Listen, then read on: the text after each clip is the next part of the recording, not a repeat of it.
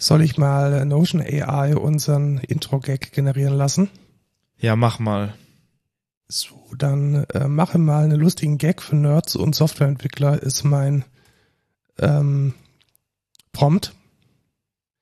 Haben Sie schon mal davon gehört, dass Softwareentwickler gerne mal zwei Worte zu einem Wort zusammenfügen? Nun, wenn Sie ein Nerd oder Softwareentwickler sind, werden Sie über diesen Witz lachen. Neun vier, nein, vor.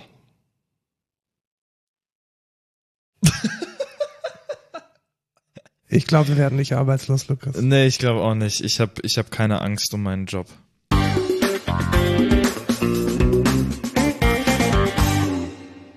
Hallo und willkommen zur 94. Folge Code Culture Podcast. Ich bin Lukas. Und ich bin Markus und wir erzählen einmal alle 14, manchmal auch drei, manchmal auch vier Wochen über die neuesten Tech News, Thema der Woche, Code der Woche, No-Code der Woche, alles, was den Softwareentwickler so interessiert.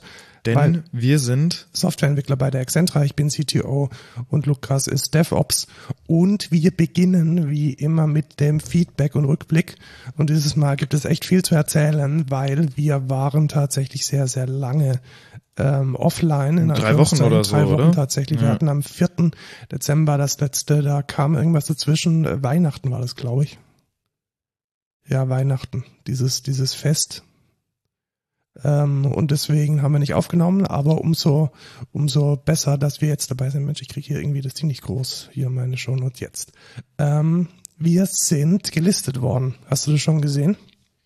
Äh, ja, ich habe die E-Mail gekriegt äh, in einem äh, GitHub-Repo. Genau, das wollen wir euch gleich empfehlen. Es gibt nämlich ein GitHub-Repo vom Engineering Kiosk German Tech Podcasts und das ist echt cool. Wie funktioniert das?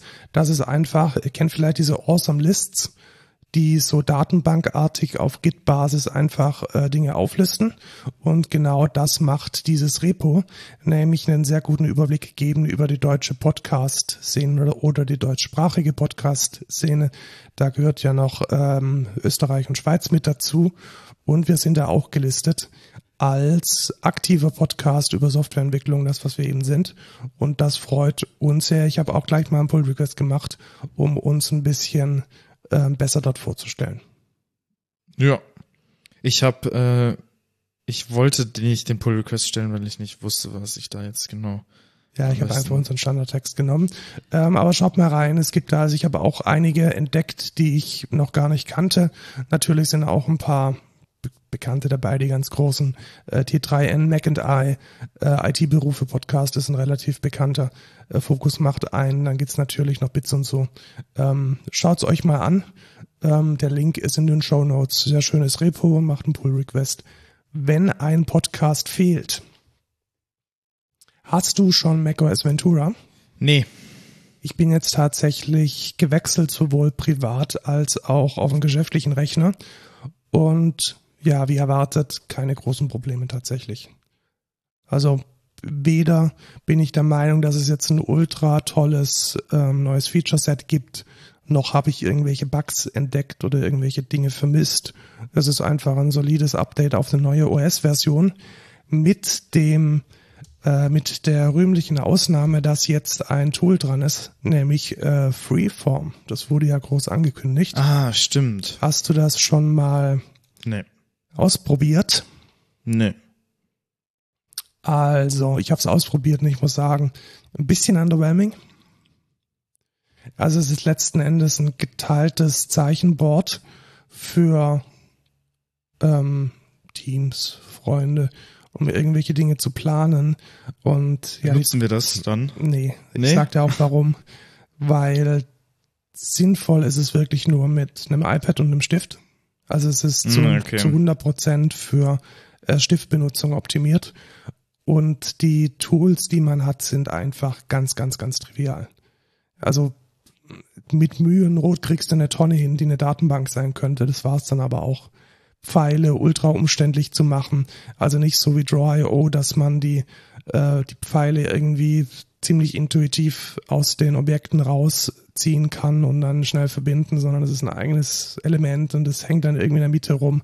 Es ist letzten Endes dasselbe Toolset wie in PowerPoint, sogar nicht in PowerPoint, in Keynote, so kannst du dir das vorstellen. Ja. Also sie haben letzten Endes dieselbe Library oder dieselbe UI und wiederverwendet, wie auch in Keynote, wie auch ja, in Pages. Okay. Und das ist halt absolute Bare Necessities. Also es reicht, um irgendwie drei Kästchen aufzumalen. Das war's aber. Also da ist immer noch diese kostenlose Online-Variante Eraser wahrscheinlich besser. Ähm ja, wobei ich inzwischen auch, ich habe mir jetzt für äh, private Projekte ähm, Figma mhm. geholt und die bieten ja nicht nur eine ein Teil und ein Toolset an für UI-Entwicklung und für Mockups, sondern auch so ein Konkurrent für Miro.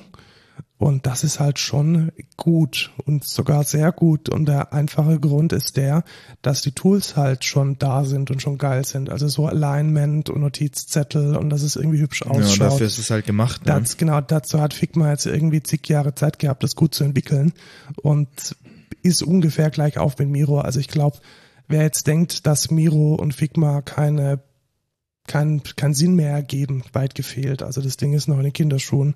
Und wenn ich jetzt mal schaue, was so die Notizen-App so kann und die ähnlichen integrierten äh, Software-Applikationen innerhalb der, ja inzwischen ist es ja eine Plattform, es ist ja nicht nur macOS, es ist ja auch iPadOS und iOS. Da erwarte ich jetzt nicht mega viel. Das wird für Brot- und Butter-Task relativ gut sein, aber ansonsten ist Freeform wahrscheinlich eines von mehreren Tools, die halt einfach da sind. Ja. Ja, klingt ganz okay, I guess. Aber nochmal, dann gibt's doch jetzt diesen Stage Manager auch, oder nicht? In, in hey, Ja, ich habe ihn tatsächlich, also ich habe so viele Artikel drüber gelesen, dass er schlecht ist. Ja. Und dann gab's ja noch den Artikel, dass er im Default ausgeschalten ist. Ja. Und ich habe ihn einfach ausgeschalten gelassen. Ja, okay. Also ja. ich habe auch, ich habe ich habe teils teils tatsächlich gehört. Also manche haben gesagt, ja, das ist endlich das, was wir immer wollten und viele sagen aber auch, ja, kompletter Bullshit. Ähm, ich müsste mal das Update jetzt über die Feiertage installieren und selber mal gucken, weil ich bin da ja sehr äh, ja, wie nennt man das denn? Innovationsfreundlich. Ja, genau, das ist sehr schön. Ja, also ich schaue es mir auch mal an, wenn ich Zeit habe, aber ich muss ganz ehrlich sagen, ich bin eigentlich mit Raycast und mit meinen Alt-Tab und Command-Tab-Geschichten relativ zufrieden. Ich komme damit super gut klar. Also ich habe jetzt auch nicht die Notwendigkeit gesehen, mich da drauf irgendwie was Neues zu suchen. Aber ich werde es mal ausprobieren. Ja. Wir also Lukas, ich und noch viele, viele andere Menschen bauen hier im Pfaffenhofen ja gerade im Jugendhaus ein Tonstudio auf und es hat in den letzten vier Wochen echt Riesensprünge gemacht. Ja. Und tatsächlich, tatsächlich, ohne, ohne Mist, was der größte Sprung war, war einfach dieses dämliche Schreibtisch-Dings schwarz anzumalen. Ja, also ich muss auch sagen, aber da haben wir doch schon drüber geredet, oder? Nee, noch nicht tatsächlich. Doch. Safe. Schwarz anmalen? Ja, das haben wir schon gesagt in der letzten Folge. Das ist schon wieder ewig her. Ja. Also wir haben, wir haben gesagt, wir haben den angemalt und ich glaube, als wir dann Podcast aufgenommen haben, hat der gerade getrocknet. Ich glaube, so war's. Stimmt. Also ja. wir können jetzt bestätigen, es sieht super aus und ja. wir haben ähm, auch ähm, smarte Beleuchtung angebracht. Genau, das ist ähm, wahrscheinlich der Punkt, der am interessantesten ist. Wir haben uns nämlich jetzt letztendlich dann auf ein Beleuchtungssystem von Müllerlicht, nennt sich das Ganze, ähm, eingestellt. Tint nennt sich diese Untermarke von Müllerlicht und die die benutzen wir jetzt für die smarte Beleuchtung. Was war uns da wichtig? Es war uns wichtig, ähm, also RGB-Beleuchtung zu haben. Das heißt, du kannst die Farben ändern. Es ist ein bisschen stimmig, ein bisschen aesthetically pleasing, sag ich mal. Und aber auch, man braucht keine Zentrale und dass man das über ein Mittel steuern kann, wo man kein Handy für braucht. Also dass man es nicht über Handy steuern muss, sondern halt über eine Fernbedienung. Und genau das liefert halt Tint. Das ich, äh, und es ist, glaube ich, der einzige Anbieter, der das wirklich auch so macht. Ähm, wir haben jetzt sonst nichts gefunden, ne? außer Tint von Müllerlicht. Und ich muss sagen, es funktioniert echt gut. Ja, und ich war tatsächlich auch überrascht, muss ich sagen, über das Preis-Leistungs-Verhältnis. Also dafür, dass es augenscheinlich made in Germany ist, Ja. fand ich schon relativ, also wir müssen definitiv aufs Budget achten. Das wird finanziert aus Stiftungsfördermittel, äh, die halt begrenzt sind. Und ja, das hat gut funktioniert. Und dafür dann tatsächlich äh, Thread, Zigbee und ähm, was auch immer.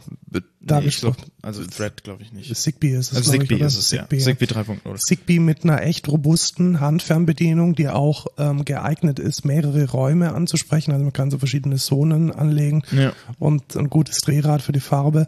Also alles echt grundsolide.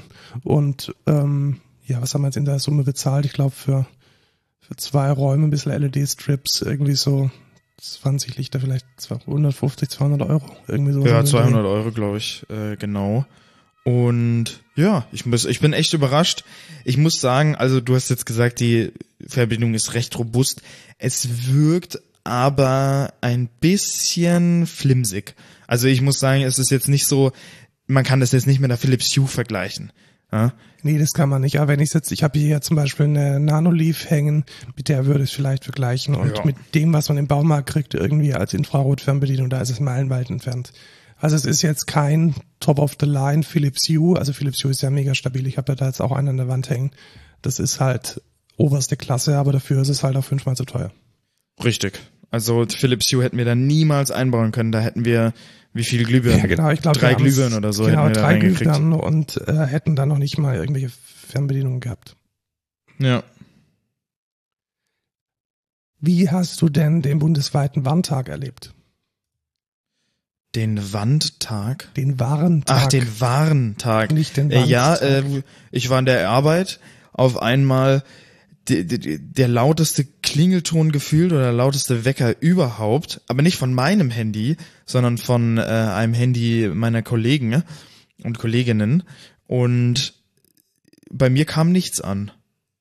Ja, weil du wahrscheinlich noch nicht die aktuelle Version von iOS hattest, oder?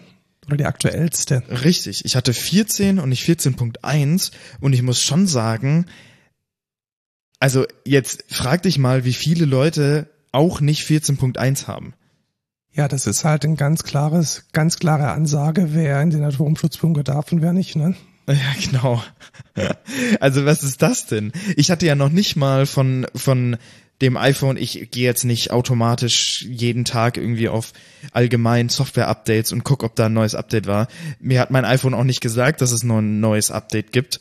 Deswegen wusste ich davon auch nichts. Weil wenn es ein äh, Update gibt, dann mache ich das eigentlich direkt. Also solange ich es mitkrieg. Und ich dachte mir dann schon so, what the fuck, da werde ich jetzt einfach, also ich werde einfach liegen gelassen. Ja?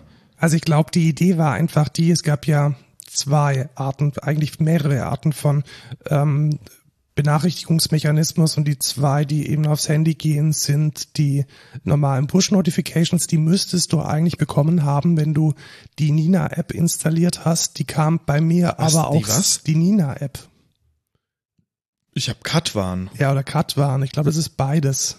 Also ich hatte Beides Katwan okay. und bei mir kam das dann um 11 Uhr 26, 30 so rum kam es bei mir, also Nee, deutlich ich, zu spät. Ja, genau, bei mir kam es glaube ich erst um 12 oder so. Ja, also ich glaube, es kam beim Mittagessen irgendwann und da dachte ich mir auch nur so, ja wow, ja jetzt bringt's dir nichts mehr. So zwei Jetzt Stunden ist die Atombombe gefühlt. eingeschlagen, also Ja. das hat nicht funktioniert.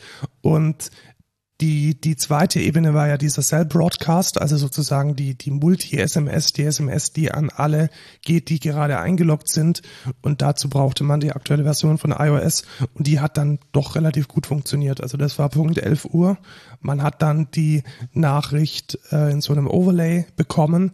Da war ein Hyperlink drin und natürlich war die Webseite hinter dem Hyperlink überhaupt nicht erreichbar. Das heißt, wenn man dann mehr wissen wollte als jetzt diese drei, vier äh, Zeilen Text, die dann auf dem Display erscheinen, dann war auch das nicht aufrufbar. Also da gibt es sicherlich noch einige Dinge zu tun, aber ich finde es jetzt schon mal schön, dass diese, es wird immer so als eine neue, brandmoderne Methode irgendwie eingeführt, dieses Cell Broadcast. Das Ding ist seit 25 Jahren spezifiziert oder so. Also eigentlich hätte man das schon viel früher machen können. Aber beschweren wir uns nicht. Und deswegen verstehe ich auch nicht, warum das erst mit dem neuesten Update von iOS da reinkommt. Also wenn das Handy das eh kann, Also ich glaube tatsächlich, dass dieser bundesweite Warntag tatsächlich der Trigger war, dass Apple das auch ausgerollt hat. Ja, wahrscheinlich. Ich glaube, die haben das vorher einfach verpennt oder nicht auf dem Schirm gehabt und bevor man sich jetzt die Blöße gibt, dass äh, in den Nachrichten steht, hey, alle Android-Leute sind im Atomschutzbunker und die, die Aber die, iPhone haben, ja, sind alle genau, tot. die, ja. Ähm, diese Blöße will man sich nicht geben, hat es dann halt rausgehauen. Ja, aber naja, äh, zum Glück war es nur ein Test und nicht was, ähm, was Schlimmes. In der Tat. Apropos Dinge, die nicht schlimm sind, sondern im Gegenteil richtig, richtig gut. Ich habe eine neue Kaffeemaschine. Wuhu. Du bist ja überhaupt kein Kaffee-Fan. Ich hasse Kaffee. Also ich hasse den Geruch von Kaffee. Ich glaube, ich habe es einmal probiert und es war das ekelhafteste, was ich je getrunken habe, glaube ich. Und ich liebe Kaffee. Ich trinke auch relativ viel, Mhm. wie du vielleicht in der Arbeit schon gemerkt hast. Ist auch nicht so gut für deinen äh, Blutdruck. Ach, das kann man, kann man vernachlässigen. Long story short. ähm, ich wollte mir eigentlich, also äh, wie, wie ist meine Geschichte? Ich habe angefangen mit ähm, Nespresso. Das ist aber ganz schlimm, weil Nestle und äh, viel Müll und überteuert. Ja. Dann ging es weiter mit einem sehr, sehr, sehr günstigen Siebträger von DeLonghi, so dem billigsten, den es da gibt, mit einer recht günstigen Mühle. Und damit kann man halt schlechten Espresso oder schlechten Espresso machen. Also mehr geht halt nicht. Und ich hatte dann lange hin und her überlegt, ob ich mir jetzt einen guten Siebträger kaufe oder einen voller Automat. Und es ist ein voller Automat geworden und ich bin mit der festen Überzeugung in den Laden gegangen, mir eine Jura ENA 8 oder 9 zu kaufen. Ich glaube, es war eine 8. Und das ist so eine kleine Schnuckelige. Und ich wurde dann von dem extrem kompetenten Ladenbesitzer ähm, voll und ganz davon überzeugt, mir doch das große Flaggschiff-Modell zu kaufen, welches genauso viel kostet. Nämlich irgendwas so zwischen 880 und 1000 Euro, je nachdem welche Farbe und welche Ausstattung. Heiliger Scheiß. Ja, natürlich, was denkst du denn? Oh mein Gott. Für Kaffee. Ja, also das Ding hier, so wie es jetzt hier steht, kostet jetzt 1000 irgendwas Euro. Ja, da, da, da darfst du deine Adresse hier nicht leaken. Weil da, die, die wollen ja, die, die Wer klauen will, die. denn, wer will denn so eine, Ja, anscheinend. wenn daneben die, dieses Audio-Interface und ja, das. MacBook steht. Ja, okay, das stimmt. Und äh, ich bin extrem zufrieden. Ja, Also was ist an der besonders? schmeckt's gut. Schmeckt richtig, richtig gut. Was ist an der besonders? Die hat noch so einen Bypass-Kanal, wo man sich praktisch einen Americano mit einem Druck machen kann, ohne jetzt irgendwie die Tasse zu verschieben, weil das Wasser dann einfach nach hinten läuft. Es ist extrem leise, ein sehr angenehmes UI mit einer sehr schönen äh, Haptik auch, was die Knöpfe betrifft. Äh, macht designtechnisch auch einen sehr guten Eindruck. Das war mir auch recht wichtig, weil die von DeLonghi, die sehen halt irgendwie aus, als wären sie gerade aus der Plastikpresse gefallen. Und die in der Schweiz gemachte Jura ist da schon noch mal ein bisschen besser. Was man nicht machen kann, man kann die Brüheinheit nicht selbst rausnehmen. Deswegen muss man sie regelmäßig zu einer Inventur, zu einer Wartung geben. Ähm, das wird allerdings der Chip und das Display einem dann auch schon zur richtigen Zeit sagen. Es hat einen eingebauten Wasserfilter tatsächlich, der äh, proprietäre, wie heißt, wie heißen die, die, äh, diese Filterkartuschen? Hab den Namen vergessen. Keine Ahnung. Ähm, drin hat, damit kein Kalk oder keine äh, sonstigen Ablagerungen in der Maschine landen. Und ich bin top zufrieden. Der Kaffee schmeckt sehr gut. Ich finde auch, dass er besser schmeckt als der Kaffee der WMF bei uns in der Firma. Und die kostet ja dreieinhalb, vier, fünf, irgendwie sowas um den Dreh. Und da ist es doch ein guter Kompromiss, Lukas. Ja, Also bevor man jetzt 3000 Euro ausgibt, ist es doch besser, wenn man eine schöne Haushaltskaffeemaschine für nur 1000 Euro hat. mega. Ich freue mich für dich. Hast du ChatGPT weiter ausprobiert? Ja, schon. Ähm, und ich war immer mehr enttäuscht, tatsächlich. Also, ich finde, Ja, sie haben ja jetzt, so. durch den großen Hype haben sie ja viele Restriktionen auch eingeführt. Und ich muss sagen, ich finde sie immer schwächer. Also, äh, so in den ersten, ersten zwei Tagen dachte ich mir so, boah, das ist ja richtig krass, was die alles kann. Und dann habe ich immer mal ein bisschen genauer hingeguckt, ein bisschen genauere Fragen gestellt, ein bisschen ja tiefer gegraben, sage ich mal. Und ja, man einem fällt halt auf, ja, vieles ist erstens nicht nicht korrekt. ja genau. Also ich würde tatsächlich sagen, sie ist echt gut im Bullshitten.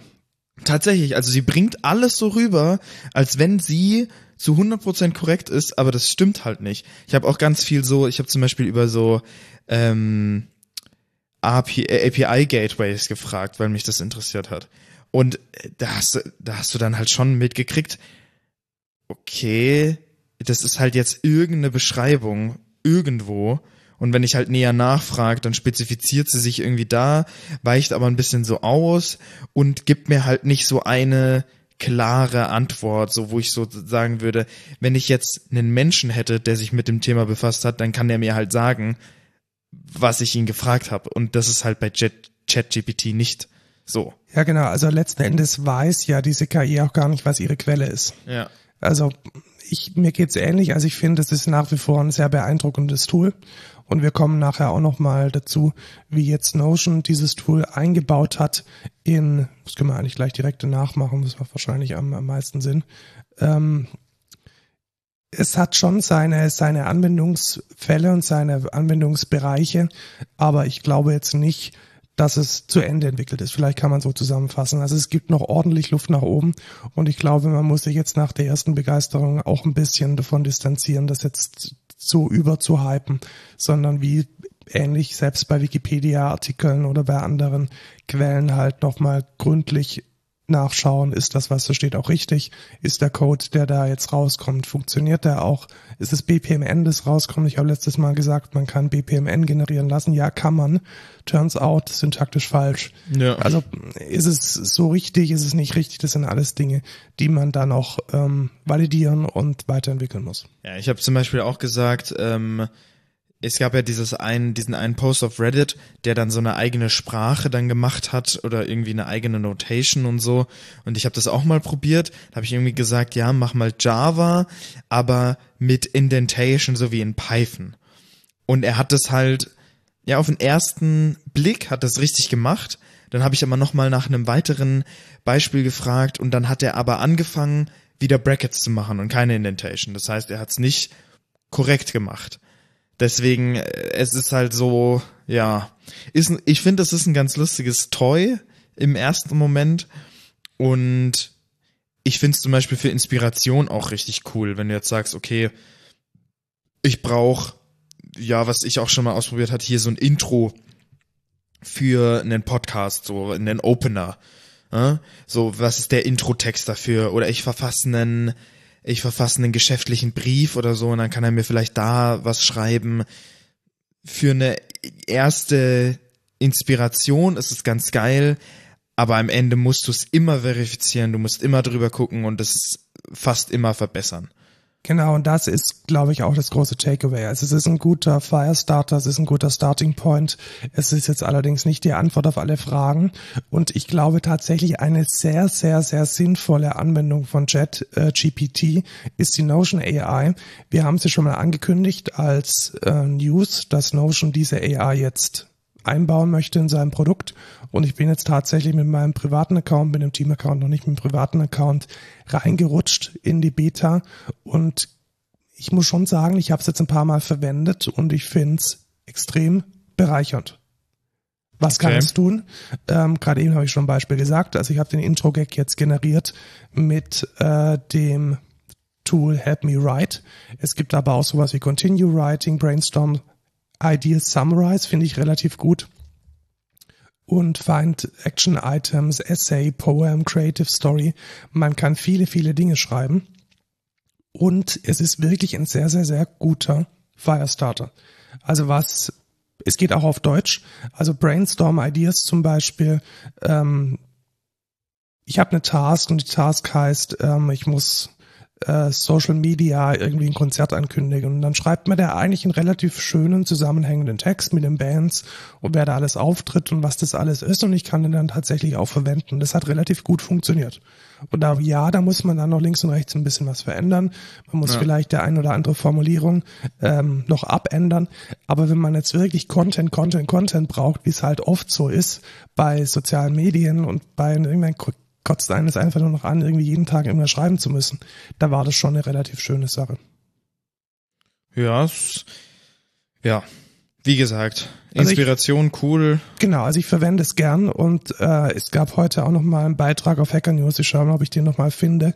Da hat jemand die Prompts reverse engineert, die Notion AI verwendet. Also Notion AI verwendet auch ChatGPT unter der Haube und die machen dann eben einen Prompt, der äh, dann direkt an die API von äh, ChatGPT übermittelt wird und holen sich dann halt das Ergebnis ab. Und ich finde es eigentlich relativ, eine relativ sinnvolle Verwendung von dieser neuen AI-Technologie und ich glaube ich auch das Maximum, was man gerade erwarten kann.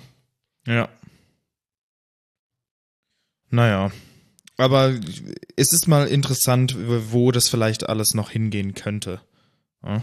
Ja, genauso wie ich jetzt auch für mein drittes Side-Projekt ein Albumcover von Midjourney generiert habe. Und das ist auch okay. Das gewinnt jetzt keinen Schönheitspreis, aber Ja. es ist tausendmal besser als alles, was man für 300, 400 Euro von Fiverr kriegen würde. Tatsächlich. Und das ist schon, das ist schon cool. Dann haben wir uns in der Firma selbst zu Weihnachten schöne Dinge gekauft, die uns unsere Meetings verbessern, nämlich eine Aul, eine Eule. Richtig. Und zwar nicht ein lebendes Tier. Das wäre vielleicht irgendwie, So Bisschen große weird. Harry Potter Fans sind wir dann auch nicht. ja, und das ist wahrscheinlich auch nicht so tierfreundlich, wenn wir einfach, stell dir mal vor, wir würden da einfach eine Eule mit in den Meetingraum setzen und dann irgendwie, weiß ich nicht. Also ich bin ja immer noch fürs Firmenalpaka. Naja, das hat da aber keinen Auslauf, Markus. Ja, kann man ja mal rausführen. Okay. Alpaka-Dienst. Nein, wir reden von einer ähm, ja, Kamera quasi. Einem, einem Meeting-Tool. Es sieht so ein bisschen aus wie, ein, wie der große Echo. Also so eine, ja, so eine Säule, die eigentlich aussieht ein bisschen wie eine Eule und oben drin hat die eine Kamera. Und erzähl mal, was es macht, wenn man das jetzt anschließt an Teams. Dann, äh, also bei uns hat es im ersten Try nicht funktioniert. Man musste dann irgendwie noch die Software von denen installieren und dann ging's. Aber der, also der hat eine 360 Grad Kamera und kann dann auf die einzelnen Teilnehmer von den im, im Meetingraum, im Raum quasi fokussieren. Das heißt, der hat dann so ein 16 zu 9 Bild, was dann Kamerabild ist, und dann schneidet er da die Leute rein, die gerade sprechen und im Raum sind. Also er macht praktisch wie so eine Art Konferenzschaltung beim Fußball. Verschiedene Kamerafensterchen auf im großen Kamerabild und da sieht man dann die einzelnen Personen. Also man hat oben in dem Streifen das 360-Grad-Bild und sieht dann den kompletten Meetingraum. Und wenn jetzt ich anfange zu sprechen, dann wird im linken Teil mein Gesicht angezeigt. Wenn du jetzt, Lukas, vorgehen würdest ans Whiteboard und was malen, dann würde die Eule dich am Whiteboard filmen und würde zeigen, was du da aufmalst. Und so ist es sozusagen wie so ein Director, der dann einen Directors Cut von diesem 360-Kamera-Bild intelligent zusammenfügt. Und das, muss ich sagen, funktioniert extrem gut. Also ich war wirklich sehr Ja, beeindruckt, wie gut das funktioniert hat und auch wie gut die Audioqualität ist, weil da sind auch Richtmikrofone drin, die dann im großen Meetingraum nochmal die einzelnen Personen besonders hervorheben. Ja. Also ich war auch sehr, sehr überrascht, wie gut das doch funktioniert, weil ich mir so dachte, so, hm, also äh, so eine Kamera und dann schneidet er das da irgendwie hin, weiß ich ja nicht. Ich kenne das ja irgendwie von Zoom, da funktioniert das softwaretechnisch schon nicht so gut, aber ich war echt sehr positiv überrascht davon. Das war schon sehr, sehr, sehr, sehr gut. Genau, und das nehmen wir jetzt für alle. Also wir haben jetzt eins in unserem Scrum-Raum. Das heißt, wir können jetzt alle, die an den Dailies äh, remote teilnehmen wollen, darüber versorgen. Und wir haben eins im Meetingraum und es fühlt sich gut an und ich glaube, das wird unseren Arbeitsalltag ordentlich bereichern. Ja. Die Alternative dazu, das hat ein Kunde, sozusagen auf der anderen Seite ist ein Needboard, da können wir jetzt nicht so viel drüber sagen, aber ich will einfach nochmal das als Alternative vorstellen. Das ist letzten Endes sowas ähnliches wie diese Eule, allerdings eingebaut in den Fernseher oben rein. Also da hat man dann nicht nur die, die Kamera und den Lautsprecher und das Mikrofon, sondern dann auch noch einen Fernseher, der sozusagen die Gegenseite mit anzeigt, weil das hat die Eule natürlich nicht. Also man muss dann immer noch mit einem Bildschirm die, äh, die anderen Teilnehmer, die Remote-Teilnehmer mit übertragen. Ja. Aber ich bin sehr überzeugt von der Eule. Ja, also ich auch und ich freue mich, dass wir die jetzt haben. Wir haben einen Hackathon gemacht, einen Weihnachts-Hackathon, Richtig. der äh, relativ erfolgreich war, würde ich sagen, zumindest was die Teilnehmerzahlen anbelangt. Wir haben nämlich irgendwann der Anmeldung schließen müssen, weil zu viele Leute sich angemeldet hatten. Es hatten sich dann, glaube ich, so 25 angemeldet. Wir wollten Ja. eigentlich nur 20, aber dann sind auch genau 20 gekommen, weil das Wetter so kacke war, dass die, die remote äh, mit dem Auto kommen wollten, das wegen Blitzeis dann doch nicht gemacht haben. Und wir haben eigentlich relativ viel vorgehabt und auch einiges umgesetzt, zumindest so prototypisch. Ich will jetzt nicht so sehr ins Detail gehen, vielleicht mal die größten Erkenntnisse. Ähm, man kann Flowable Open Source in Quarkus einbauen. Das hat funktioniert. Mhm. Man kann die Metadaten von einer echt schäbig abfotografierten Quittung oder von einem schäbig abfotografierten Kassenbon über eine AI, über eine Image Recognition AI von Microsoft Azure extrem gut auslesen. Mhm. Und ihr habt relativ schnell ein Frontend gebaut mit einem Framework, das Namen ich vergessen habe. Quasar. Quasar. Wie hat sich das denn angefühlt? Mäßig. also ich es muss, kam aber relativ viel bei rum, muss ich sagen. Also ja, ich finde auch, also was ich da halt ganz krass finde, ist halt die, du hast halt viele Components und viele Production-Ready Components, wo du jetzt so sagst, okay, ich will jetzt eine Table haben und in der Table soll ich jetzt aber auch noch die, die irgendwie expanden können. So, und das geht halt einfach. Ne? Das heißt, du hast dann irgendwie eine Row in der Table und dann kannst du da Plus drücken und dann wird quasi da drunter eine Div aufgemacht und da steht dann Content drin. Was halt sehr cool ist. Ja. Das heißt, was hatten wir dann am Ende? Ähm, wir konnten quasi so eine, also aus Dummy-Daten ähm, wurden dann Rechnungen quasi angezeigt, die einge, eingeschickt wurden und dann hat man die expanded und dann sieht, sah man halt die Rechnungspositionen. Und was man dann hätte vielleicht auch noch machen können, wäre irgendwie das Bild dann auch noch mit anzeigen und dann sieht man direkt, ah, okay, das ist diese Rechnung und ja. Genau. Und welches Framework hattet ihr da außenrum? Ich glaube, es war React. Ähm, Oder nee, das ist View. Vue das ist View tatsächlich, 3. okay. Genau. Ja, cool. Genau. Und ja, ich fand's ganz, ganz okay, sag ich mal. Ich bin immer noch ein größerer Freund von Svelte, aber ja. Ja, also ich war, also natürlich kann es nur ein Anfang sein. Ähm, ich denke, es ist jetzt der, die Grundlage für einen guten Prototyp und vielleicht machen wir dann mal in den nächsten Hackathon oder vielleicht auch im nächsten Studentenprojekt an der TAI da dran weiter. Was war die User Story? Relativ einfach zusammengefasst. Ihr seid in einem Verein, in einem Fußballverein. Irgendjemand hat ähm, für irgendwie 30 Kilo Bolognese eingekauft im Kaufland und möchte dieses Geld jetzt vom Kassenwart zurückhaben. Stand heute, Fresszettel, Umschläge, Barauslagen, E-Mails, WhatsApp-Gruppe mit dieser Software abfotografieren, automatisch erkennen und mit einem Klick erstatten und bezahlen. Das wäre so die Geschichte dahinter. Ja. Eine nicht so schöne Geschichte ist Tesla im Winter. Warum das denn? Also ich bin ja relativ zufrieden, muss ich sagen, aber jetzt muss ich dann doch noch ein bisschen ranten. Ähm, es passieren viele Dinge, die nicht so schön sind, wenn es ganz kalt ist.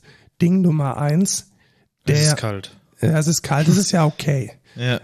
Ähm, diese Ladeklappe gefriert zu. Oh. Und zwar nicht irgendwie so ein bisschen, sondern halt so richtig. Okay. Und äh, also auch so, dass man, also du kannst ja ohnehin mit einem mit einem Kratzer nicht dran, weil das ist ja Lack und so. ja. Und selbst wenn du es komplett vorsichtig mit deinen blanken Fingern, mit denen du dich dann schon zehnmal geschnitten hast und irgendwie das ganze Auto voll geblutet, äh, weggepult hast, diese einzelnen Eisteile, dann ist noch so viel Eis im Motor drin, äh, von diesem, also im Elektromotor, von dieser Klappe, dass auch die Klappe nicht mehr aufgeht. So, und dann denkt man sich, okay, dann aber so schwer ist die Klappe nicht, ich mach's da mit der Hand auf. Und dann wirft das Ding aber einen Fehlercode und sagt, hey, ich kann nicht laden, weil die Klappe ist kaputt.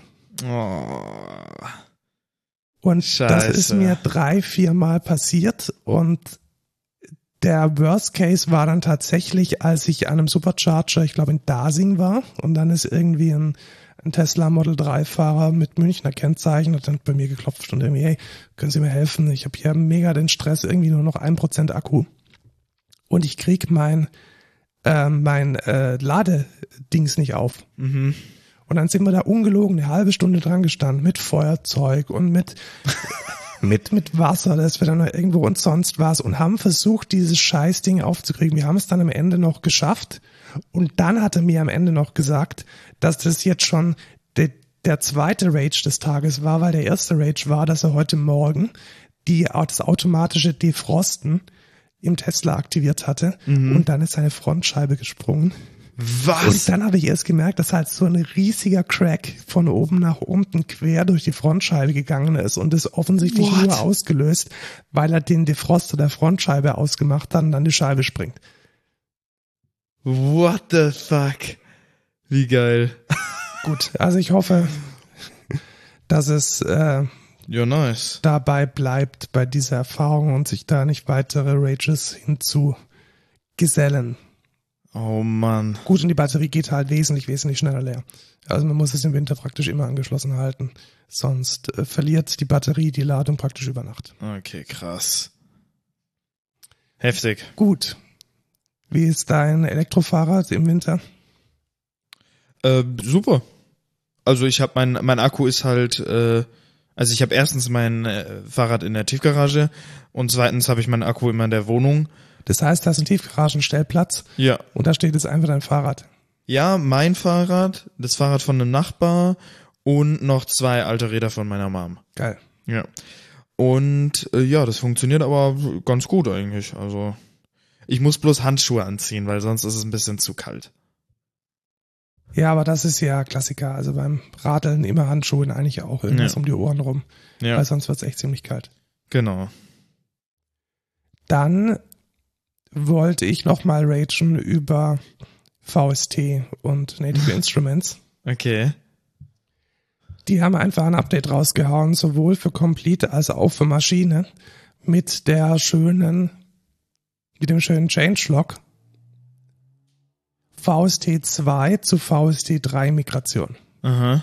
Und jetzt stellt man sich vor, ja, das ist ja vielleicht fein, Ja. ja, Pustekuchen. VST 2 ist jetzt halt komplett deprecated und es funktionieren keine VST 2 Plugins mehr. Und jetzt könnte man ja denken, ja gut, wenigstens funktionieren dann ja die Plugins von Native Instruments selbst. Ja. die haben es selbst noch nicht fertiggebracht, alle Plugins auf VST3 zu migrieren. Okay. Also um es nochmal zusammenzufassen, man kann mit Maschine und mit Complete auf einem Apple Silicon ohne Rosetta so circa 20 bis 30 Prozent der Plugins, die man gekauft hat, Fußnote, das können locker in die Tausende gehen, wir kennen alle die Preise, nicht mehr verwenden. What the fuck? Krass. Und Aber hä, aber warum denn? Ich kann es ein bisschen verstehen. Also was ich wohl verstanden habe, ist, dass sie wegen der, dem Umstieg auf ARM, also sie haben jetzt praktisch mit diesem Schritt auch das Emulieren mit Rosetta aufgegeben. Das heißt, es ist jetzt alles ARM Native. Also Apple Silicon Native. Ja. Und ich glaube einfach, dass sie keinen Bock hatten, da VST2 nochmal zu reimplementieren. Okay. Ach, Das heißt, sie haben sich praktisch nur auf VST3 konzentriert. Das ist ja eigentlich auch nicht schlimm, weil Native Instruments selbst bietet ja die ganzen eigenen Plugins auch nochmal als Audio-Unit an, also dieses Apple-spezifische Plugin-Format. Aber diese ganzen Presets, diese NKS-Presets, die in diesem Browser auftauchen, die zeigen alle hart verlinkt auf das VST2. Oh Mann. Das heißt, man scrollt dann durch die Presets durch und dann sagt Native Instrument in der eigenen Software über das eigene Preset, hey, pass mal auf, das geht gegen ein VST2, ich kann dich nicht laden. okay. Wenn man aber das VST3 oder das Audio Unit direkt lädt, dann funktioniert's. Und dann kann man das Preset aber nicht mehr laden, weil das Preset ja auf das VST2 zählt. Das heißt, man hat dann in der Standardeinstellung irgendwie einen Synthesizer und friemelt dann sein Zeug zusammen. Also alles ganz, ganz schlecht. Bottomline macht das Update nicht. Es Ja, gibt aber auch ich verstehe gar nicht, warum, warum sagen die nicht einfach, ja, ist halt deprecated, benutzt es halt nicht mehr und lassen's Also ich dabei. glaube, dass es einfach nicht geht. Ich glaube, dass es einfach nicht geht und dass, wenn man das Ding nicht mit Rosetta startet, also wenn man das Ding nicht emuliert startet, so. dass es dann einfach keine Implementierung für VST2 mehr ah, gibt. okay, ja, jetzt verstehe ich's. Ich dachte jetzt so, ja, aber dann lass doch das Plugin da rumliegen, das ist doch scheißegal. Aber wenn du natürlich das in der eigenen Software dann benutzt, dann musst du es durch Rosetta starten und wahrscheinlich ist dann die Emulierung Emulation, Emulierung, Emulation, Emulation. Emulation so schlecht, dass die halt jetzt sagen, ja, fuck, wir müssen das jetzt umstellen. Genau. Okay, krass. Okay, ja, äh, ich habe nicht so viel davon von Native Instruments, deswegen ja. Also insbesondere das Weihnachtsgeschenk, das sie jetzt gemacht haben, das ist eine, ja, ein bisschen ein älteres Mini-VST, würde ich jetzt mal sagen. Eigentlich eher eine Contact Library. Das läuft halt nicht. Krass. Also ziemlich, Ja, ziemlich, das ist schon doof. ziemlich doof. Ja. Also auch von meinem Backkatalog, also ich habe erst vor vier oder fünf Tagen auf Kontakt 14 geupdatet, vieles läuft halt nicht. Also von den 400 Euro, die ich jetzt da investiert habe, funktionieren so gefühlt 100 Euro von nicht. Ja, das ist schon, das ist schon nicht so geil, ja. Du hast TR Ableton angeschaut und produzierst jetzt damit, wenn wir schon bei VST sind. Ja, richtig. Ähm, da habe ich auch schon mit VSTs was gemacht. Ich habe mir die installiert, äh, aber nur kostenlose. Aber ja, genau. Ich habe mir Ableton angeschaut, weil wir im Lo-Fi-Studio in dem Rechner auch Ableton haben. Und du hattest noch eine Lite-Lizenz rumliegen äh, von irgendeinem äh, Preamp oder so, den du dir gekauft hattest. Und ja, da habe ich mich sehr darüber gefreut, habe mal ein bisschen reingeguckt und ich muss sagen, ich finde es eigentlich ganz geil. Also ich gefühlt komme ich ein bisschen schneller rein als in Cubase, aber das liegt vielleicht daran, dass ich halt Cubase jetzt schon ein bisschen gewohnt bin und zumindest schon mal ansatzweise weiß, was eine DAW macht. Ähm, aber ja, ich bin eigentlich ein Freund und ich habe jetzt tatsächlich auch mir das Upgrade geholt auf Standard. Der, die erste Frage, was kostet das Upgrade? Weißt du das noch? 239 Euro hat's gekostet, glaube ich. Damit ist es ein bisschen günstiger als Cubase, glaube ich. 100 Euro, glaube ich, günstiger. 100 Euro günstiger. Und die zweite Frage, nutzt es du eher im Pattern-Modus oder eher im Timeline-Modus? Äh, Im Timeline-Modus auf jeden Fall. Und hast du da schon Erfahrungen gesammelt, wie sich diese zwei Modi ergänzen und wie man die sinnvoll miteinander kombiniert oder steht es noch aus? Nee, das würde noch ausstehen. Also wir haben ja schon mal ein bisschen was gemacht mit den äh, mit den Patterns und so, aber ich bin da noch nicht so krass schlau draus geworden, wie ich jetzt sagen kann, okay, dann packe ich die Pattern jetzt hier rein oder so. Aber ich glaube, das geht auf jeden Fall. Also ich glaube schon, dass Ja, die das dass geht das, das sicherlich und das ist ja mit äh, Native Instruments Maschinen, die haben sich das ja de facto davon abgeschaut. ja, Und da funktioniert es relativ gut, muss ich sagen. Ich, mich würde es halt auch interessieren, ob es mit Ableton ein bisschen besser geht. Ja. Aber ich find's halt, ja, ich find's bisher eigentlich echt ganz cool und ist auf jeden Fall eine nice Door. Ich habe ja immer, ich habe ja immer die Leute geklaunt, weil es ist ja immer so ein äh, Battle So zwischen Running den Gag Door, und Doors, ja. Jeder hat natürlich die beste. Also die Ja, genau. Cubase-Leute natürlich. Alle, alle sind sie besser als Hans Zimmer. Und Genau. die Ableton-Leute. Wer ist so ein Ableton-Verfechter? Ich glaube, Deadmaus. Äh, boah, das weiß ich gar Ich glaube, nicht. Deadmaus nutzt Ableton. ja. Breakins benutzt auch Ableton. Und damit ist man halt, und dann gibt's natürlich hier die, ja, aber hier, wie heißt unsere, unsere, ähm, ich habe den Namen vergessen, ähm, die Logic verwendet mit ihrem Bruder, mit Phineas. Ach so, Billie Eilish. Billie Eilish, genau. ja. Als äh, große Logic-Verfechterin. Also ich Ja, glaube, man kann halt sagen, also Bottomline kann man mit allem Musik machen. Und ich glaube, es ist scheißegal, welche DAW du benutzt, Hauptsache du aber bist es macht comfortable trotzdem damit. Spaß, Ja, es ist trotzdem ganz lustig Kampf da, ein bisschen ja. auszuführen. Letzten Aber das Endes- ist ja alles nur Pseudo. Genau, alles ist gut, außer Fruit Loops. genau, alles ist gut außer FL Studio. Ach ja, naja. Dann kommen wir zu den News, oder? Ja, würde ich schon sagen. Übrigens haben wir heute kein Thema der Woche, weil die News so unglaublich viele sind. Ja, und unser Feedback und Rückblick war jetzt 40 War jetzt Minuten. auch schon lang. 40 Minuten. Deswegen werden wir jetzt gleich weiterstiefeln mit den News und beginnen mit dem Thema Web. Und eine Sache ist mir relativ, ja, ist mir aufgefallen, das wurde in den Medien teilweise gar nicht äh, so stark ähm, ja, gemeldet, dass, also Barcelona hat ein Verkehrsproblem. Okay. Und zwar einfach, weil da zu viele Autos durch diese Stadt durchfahren. Und das meiste Probleme, die entstehen, sind tatsächlich äh, Lief Lieferfahrzeuge, die kurz irgendwo halten in zweiter, dritter Reihe und dann den kompletten Verkehr Oh, aufhalten. okay. Und was sie jetzt wollen, ist, dass alle Online-Geschäfte, die mehr als eine Million Euro direkt an die Endkunden ähm, fakturieren oder einen Umsatz machen, eine Abgabe zahlen müssen. Okay. Mit dieser Abgabe soll dann erstmal incentiviert werden, dass man effizienter ausliefert, vielleicht sogar mit Fahrradbooten oder mit kleineren elektrischen Fahrzeugen. Und es soll damit ein Rückfluss erfolgen, der es dann erlaubt, die Verkehrslogistik von Barcelona weiter zu optimieren. Ah, Okay. Und das finde ich relativ gut, weil machen wir uns nichts vor. Also wir wohnen ja auch oder wir arbeiten in der Innenstadt von äh, Pfaffenhofen. Und wenn da morgens zwischen 9 und 13 Uhr DPD, Hermes, DHL, 30 Amazon-Boten durchfahren, da ist Chaos. Ja, auf jeden Und Fall. das ist hier eine Kleinstadt. Und das Ganze nochmal skaliert in eine Großstadt wie Barcelona, dann ist das, denke ich, eine sehr sinnvolle Maßnahme und ich bin jetzt gar nicht mal so von überzeugt, dass dieses Geld jetzt sinnvoll irgendwas verändern kann. Aber es ist halt ein unglaublich schönes Incentive für die Online-Lieferanten oder für diejenigen, die dann diesen Online-Handel mit so Kleinkram machen, sich ein bisschen besser um Optimierung zu kümmern. ja. Oder einfach den Besteller zahlen lassen.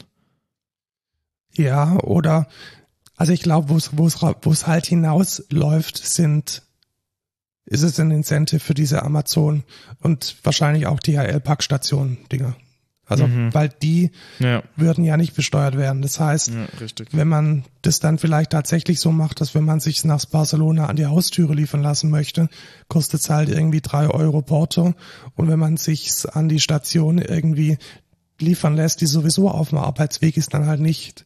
Ja. Und das ist dann ein viel größeres Incentive, weil diese Station, die baut man dann natürlich so, dass man sie von hinten gut beladen kann. Und es gibt ja auch diese Amazon-Boxen. Zum Beispiel habe ich die gesehen auf dem Campus der Audi in Ingolstadt. Und auch bei Porsche. Ah, okay. Also man kann dann tatsächlich als Mitarbeiter von, äh, von, von Audi oder von Porsche sich direkt an dem Parkplatz die Amazon-Pakete liefern lassen und es liegt dann sozusagen direkt auf dem Weg zum Auto. Also man geht dann da vorbei, schnappt sich sein Paket und wirft es in den Kofferraum. Ich finde das super. Ja, das ist eigentlich echt ganz cool. Das machen auch doch jetzt mehr Supermärkte, oder? Stimmt, ich glaube, Edeka bietet sowas auch an. Genau, unser Edeka hat das, äh, der Rewe bietet es jetzt auch an. Der äh, in der Stadt auch. Du mal, aber da muss man, glaube ich, die Box immer noch beim Rewe mitnehmen. Die wird jetzt nicht irgendwo hingestellt. Mm, Also bei Edeka ist es tatsächlich so, dass die solche solche Ah ja. Outboard-Boxen aufstellen, wo man Ja. so ein Fach hat und das Zeug dann rausholen kann. Ist auch Obwohl die haben auch so. so Fächer, ich bin mir nicht sicher. Ja, Müsste man sich mal näher angucken. Ich habe auf jeden Fall so einen DHL-Posten äh, neu in dem Rewe bei uns gesehen. das stimmt, ja. Ja. Das stimmt. Ähm, wir hatten gerade vorhin schon über Chat äh, GPT gesprochen und Stack Overflow hat jetzt tatsächlich jeglichen Inhalt, der aus Chat GPT rausfällt, verboten. Hast du das verfolgt? Nicht, also ich habe es mitgekriegt, aber nicht direkt verfolgt. Finde ich aber auf jeden Fall richtig. Erstmal. ja, wir haben also gerade vorhin ja schon gesagt, Genau. was, was die K-Wert sind. Und bevor man da nicht eine, eine substanzielle Verbesserung der Antworten bemerkt, finde ich das auch eine schöne Sache. ja. Die Frage ist ja da auch immer, wie ist es da mit dem Copyright wieder, ne? Wie ist es da mit Lizenzen und ja, okay, jetzt, ja, alles schwierig, glaube ja, ich. es ist, es ist alles sehr, sehr schwer. Gut, kommen wir zum nächsten Thema, zu unser aller Lieblingstool, nämlich Notion. Wir hatten es gerade vorhin ne? schon nicht. als äh, mit der Notion AI und ich hab's gecallt, Lukas. Erinnerst dich noch, als ich gesagt habe, Notion wird sich jetzt ganz, ganz, ganz doll auf das Teams-Feature konzentrieren? Ja. Ja, jetzt ist es soweit. Der Plan für Einzelaccounts, den gibt's nicht mehr. Okay. Es gibt jetzt nur noch Free plus Enterprise und Business Okay. und es ist komplett optimiert auf Organisation. Und Krass. der Plan sollte tatsächlich sein, ähm, dass man als Einzelperson mit Free komplett klarkommt. Also dass mein Use Case, der ist tatsächlich nicht mehr äh, nicht mehr gedacht. ähm, was habe ich jetzt, also ich bin automatisch auf ähm, Plus runtergefallen, äh, weil es meinen Plan einfach nicht mehr gibt. Welchen Vorteil habe ich jetzt noch gegenüber dem Free-Plan? Ich kann 100 Gäste einladen anstatt 10. Mhm. Und ich habe eine 30-tägige Historie von meinen Daten und nicht mehr nur eine siebentägige. Ja. Für dich bedeutet es jetzt aber, dass du praktisch mit deinem Free-Account alle Features hast. Ja, okay. Also es ist nichts mehr hinter einer Paywall. Das heißt, dein Account ist jetzt der Standard-Account und bezahlt wird, indem man sich ja da Teams anlegt. Und ich Ja. habe jetzt ein bisschen gehofft, dass wenn man jemanden einlädt, der bereits einen Account hat, dass das dann nicht kostet, aber das ist nicht so. Mhm. Also wenn ich jetzt dich in meinen Teamspace einladen würde, den ich das Lo-Fi Studio genannt habe, Ja. dann müsste ich für dich bezahlen, auch Oh. wenn du potenziell schon an, in einem anderen Team einen Account hast. Ach, das ist dann pro Team quasi. Genau, pro Team. Boah. Und das zielt halt zu 100 Prozent auf ein kollaboratives Arbeiten. Wobei ich da sagen muss, ich nutze es ja im CVJM als Hauptorganisationstool für unsere Konzerte und Events und für alle To-Dos, die wir machen. Das ist schon ziemlich geil. Ja, okay. Also es ist definitiv ein ganz, ganz, ganz großer Konkurrent für das, was Atlassian sich so aufgebaut hat. Und es macht halt alles anders und alles besser. Und das ist schon eine feine Sache. ja. Gut, aber ich bin gespannt, wie es weitergeht. Vermutlich wird äh, das, wie wir jetzt hier arbeiten, ähm, ja, das wird jetzt nicht mehr das Hauptaugenmerk für Notion sein.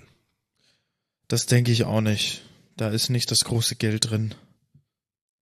Kommen wir wieder zu AIs. Hast es, du, es hört nicht auf. es hört nicht auf. Ja. Genau. Hast du ein paar Künstler, also wirklich so Künstler, die von ihrer Kunst leben, auf Instagram oder auf Nee. Twitch nicht? Okay, also ich habe einige, ähm, einfach weil ich irgendwie in dieser Bubble ein bisschen drin bin, weil ich auch schon ein paar Metal-Cover in, ähm, in Auftrag gegeben habe und äh, glücklicherweise auch mit äh, Christian Wahlin relativ gut befreundet bin, der einer der größten äh, Metal-Artists ist, die es so gibt. Und da geht gerade so eine Bewegung durch die Szene, die sich ganz stark gegen das Nutzen der eigenen, also erstmal gegen das Nutzen von AI-generated Images ausspricht. Aber was ist der Grund dafür? Der Grund dafür ist eben, dass die Künstler wissen oder vermuten, dass ihre manuell erstellte Kunst verwendet wurde, um diese Models zu trainieren. Ja, da sind wir wieder in dem Copyright-Argument. Genau. Wie ist das? Wie, wie, wie ist die Frage, inwieweit ist das denn moralisch vertretbar? Wenn ich jetzt sag, ey, ich guck mir jetzt das Bild von diesem Künstler an und lass mich davon inspirieren, habe ich das dann auch geklaut? Weißt du? Ja, Ich meine, ich, den Standpunkt kann man ja vertreten.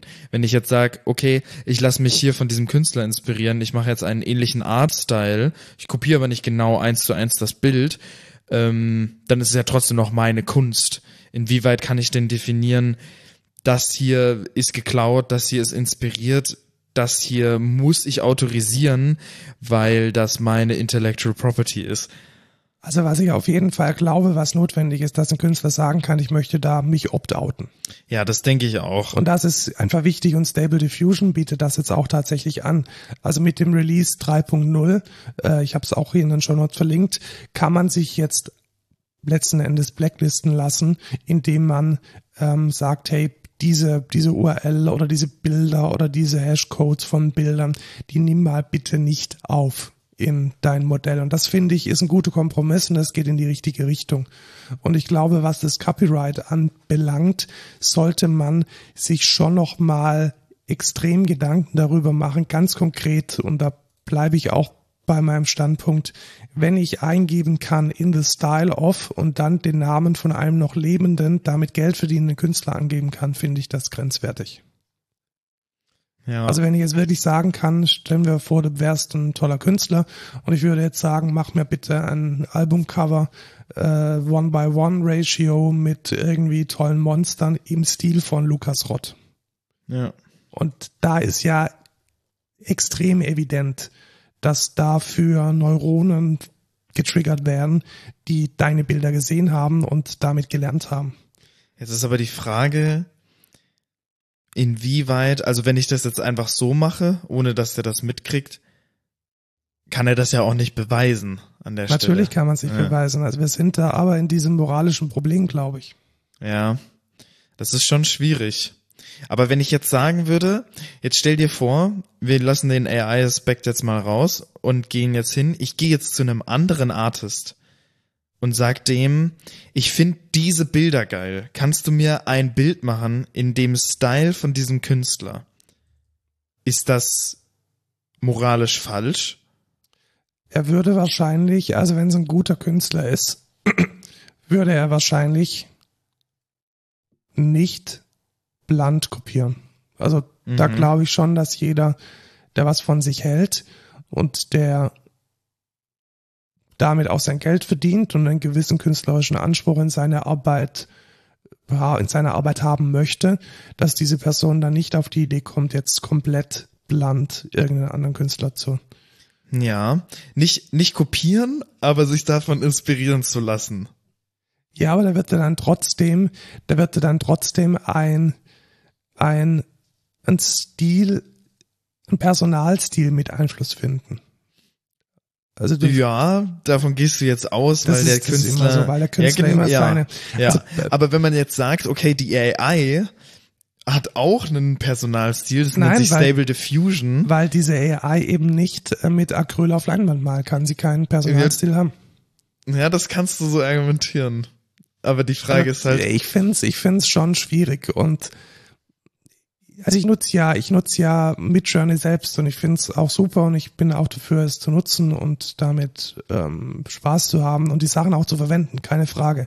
Aber in dem Moment, in dem wir ganz bewusst ähm, Output von lebenden Künstlern, die davon leben, verwursten und verwenden und provozieren, finde ich es grenzwertig. Ja, das ist sehr schwierig. Ich finde das sehr, sehr schwierig, da so einen, äh, vor allem diese Grenze zu finden. Ja, es, es ist zweifelsohne nicht einfach. Ja. Ich finde es aber gut, wie gesagt, Opt-out ist ein. Ja, das finde ich auch. Also das ist ein cooles Ding. Ähm, ist die Frage, wie, wie sehr das dann enforced wird. Ja. Ja, dann kommen wir zur, zu Meta. Genau, es gibt ähm, ein eine frei zu verwendende API, mit der ich jetzt Content beliebiger Art ähm, automatisch überprüfen kann. Und zwar geht's da hauptsächlich um ähm, ja, terroristisches Material, also Austausch über potenziell terroristische äh, Operationen. Und da kann ich jetzt tatsächlich mit einer Plattform, die Meta gelauncht hat, da meinen Content hinschicken und dann wird erkannt, ob es sich um Material handelt, das man melden sollte oder ob es ungefährlich ist. Ja, das ist doch cool. Ist die Frage, wie gut das funktioniert. Ja, HMA nennt sich äh, das Tool und ähm, was ich gut Findbar. finde daran ist, dass man das Material nicht direkt an HMAs schickt, sondern dass man von HMA einen Algorithmus bekommt, der dann einen Hash davon bildet. Mhm. Und dann wird nur gegen diesen Hash gematcht. Ja. Und zwar geht's hauptsächlich, also getrieben wird von äh, Terrorist Content, auch erkannt wird aber Child Sexual Exploitation Material und other violating Content. Also es ist letzten Endes, letzten Endes glaube ich genau das, was Facebook ohnehin nicht auf der eigenen Plattform haben möchtest, das kannst du jetzt auch selbst äh, verwenden und damit auch untersuchen, was ähm, Facebook denn als nicht publizierbar sieht und was nicht. Also ich finde es ein guter Schritt in die richtige Richtung. Es geht in Richtung ähm, Transparenz ja. Und ich finde es eine schöne Sache, wer es mal ausprobieren möchte. Der Blogpost von Meta ist entsprechend verlinkt. Bleiben wir bei Meta. Nachdem Be Real jetzt die App des Jahres wurde bei, bei Apple. Haben wir noch gar nicht erzählt, müssen wir nachher erzählen. Echt? Ja, ich hab's, ich hab's vorweggenommen. Mist, gespoilert. Ah. Damn it. Überraschung kaputt. Äh, rate mal, wer Be Real jetzt geklont hat. Nachdem TikTok das schon gemacht hat, vermute ich. Bleibt nur noch Instagram. Ja. Genau, und zwar ähm, bietet Instagram jetzt ein neues Feature an, und zwar Candid Stories. Ja. Und Candid Stories sind genauso wie Be Real, dass man sie nur dann sehen kann, wenn man selbst eine Candid Story veröffentlicht hat. Und werden wir es nutzen? Wahrscheinlich nicht. Ja, ich glaube, der, das immer noch das, der große Vorteil, den Be Real hat, ist, dass du ein Bild posten kannst und mehr nicht. Ich glaube es auch. Und diese Candid-Sachen, das ist ja dann trotzdem einfach nur, also ich meine, klar ist es dann nur eine Story oder so äh, zu einem bestimmten Zeitpunkt, aber du bist ja immer noch auf Instagram. also Genau, man ist immer noch, also eigentlich ist ja Be Real auch so ein bisschen aus so einer Detox-Komponente heraus Richtig. entstanden, dass es eben nicht links und rechts davon noch Content gibt, durch den man durchscrollen kann, sondern Be dass es, Real. Hm? dass es eine finite Timeline ist, die halt innerhalb von diesem Tag nur, wie viele Leute hast du auf Be Real? Wahrscheinlich irgendwas zwischen 10 und 20. Ja. Dass man halt nicht mehr als diese 20 Bilder hat und die hat man dann auch relativ schnell innerhalb von ein paar Sekunden durchgescrollt. Und ich glaube, das führt es hier ein bisschen ad absurdum. Ja, auf jeden Fall. Und ich glaube, das ist so ein typisches Management-getriebenes Feature. Hey, Be Real geht gerade voll durch die Decke, macht mal irgendwas, was genauso ist. Aber man hat überhaupt nicht verstanden, dass das Be Real-Konzept eigentlich komplett gegen das Konzept ist, was man seit zig Jahren in, innerhalb von Instagram aufgebaut hat. ja. Und ja, finde ich an der Stelle auch nicht schade, dass es wahrscheinlich niemand verwenden wird. Weißt du, warum das Candid heißt? Nee. Weil es gibt tatsächlich sowas wie, das habe ich auch erst letztens gelernt, es gibt Candid Photos und das sind quasi Fotos, die informell gemacht wurden und meistens ohne Without the subject's genau, knowledge. genau, without the subject, knowledge. also ohne dass derjenige, den du fotografiert, weiß, dass du ihn fotografiert hast, was an sich ein bisschen creepy ist, finde ich zumindest. Zumal es dann der offizielle Marketingname für dieses Produkt ist. Schwierig. Ja, aber man man redet immer davon, diese, das sind so natürliche Fotos. Du du captures den Moment so wie er ist und ähm, man man post dafür nicht. Das ist quasi der Gag dahinter. Und deswegen ist es der der Take on Be Real, weil das ja genau das ähm, ja das Konzept von Be Real eigentlich ist. Ja, ich bin gespannt, wie es abhebt. Äh, ich glaube ehrlich gesagt nicht. Ganz anders meine Prognose für ein, halte dich fest, ein, eine Map-Plattform, eine Kartenplattform für Meta, Microsoft, AWS und TomTom, die sich zusammengeschlossen haben zu einem äh, Konsortium namens Overture Maps Foundation und sie wollen gemeinsam eine interoperable OMF, genau, Genau. OMF ist die offizielle Abkürzung, eine interoperable, offene Kartenplattform machen und da bin ich mal sehr gespannt. Also, Also was muss was muss ich mir jetzt unter Kartenplattform? okay, also du kennst ja Google Maps. Ja. So, Google Maps wissen wir alle schwierig, weil alles bei Google und Google hat da die Kontrolle drüber. Und dann hat sich ja Nokia angestrengt, das besser zu machen mit hier, was nicht gut funktioniert hat. Also niemand nutzt hier und ich glaube, hier wurde dann irgendwann auch mal verkauft Richtung BMW oder so. Da, dass es praktisch das Basismaterial für die Navigationssysteme ist, aber letzten Endes jetzt nicht mehr consumertechnisch gut genutzt wird. Und der einzige ernstzunehmende Konkurrent wurde mit viel Schweiß und Blut erkämpft, ist Apple Maps. Und was ist mit OpenStreetMap? Ja, das, das spielt, spielt nochmal nebendran. Lassen wir das mal kurz weg. Ja, Aber der, okay. der äh, kommerzielle Konkurrent zu äh, Google Maps ist definitiv gerade Apple Maps mit Mhm. Privacy in Mind. Wir wissen das alles. Apple hat überhaupt kein Interesse daran, äh, irgendwelche Daten einzusammeln, weil sie ihr Geld anders Außer verdienen. in China. Aber ja. außer in China, weil sie da gezwungen werden und sich das über sich ergehen lassen, aber ist eine andere Geschichte. Und diese Kartendaten waren am Anfang sehr schlecht und wurden dann immer besser. Und man hat dann allerdings jetzt wieder einen, einen ziemlich aufgeteilten Markt. Also auf dem iPhone, auf den ganzen Apple Devices, Apple Maps vordergründig und alle anderen verwenden Google Maps. Und ich finde es eigentlich jetzt relativ schön, dass es jetzt mit geballter Power sozusagen eine Alternative dazu gibt. Und es wird auch den Wettbewerber anfeuern, vor allem was auch 3D-Daten von der Welt betrifft. Und jetzt kommen wir zur OpenStreetMap. OpenStreetMap ist halt komplett offen.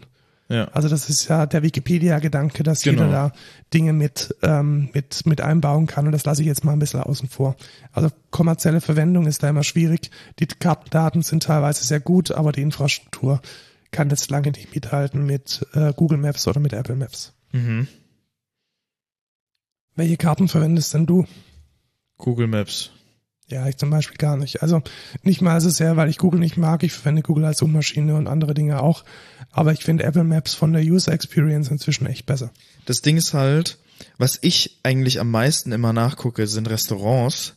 Und dann will ich die Öffnungszeiten.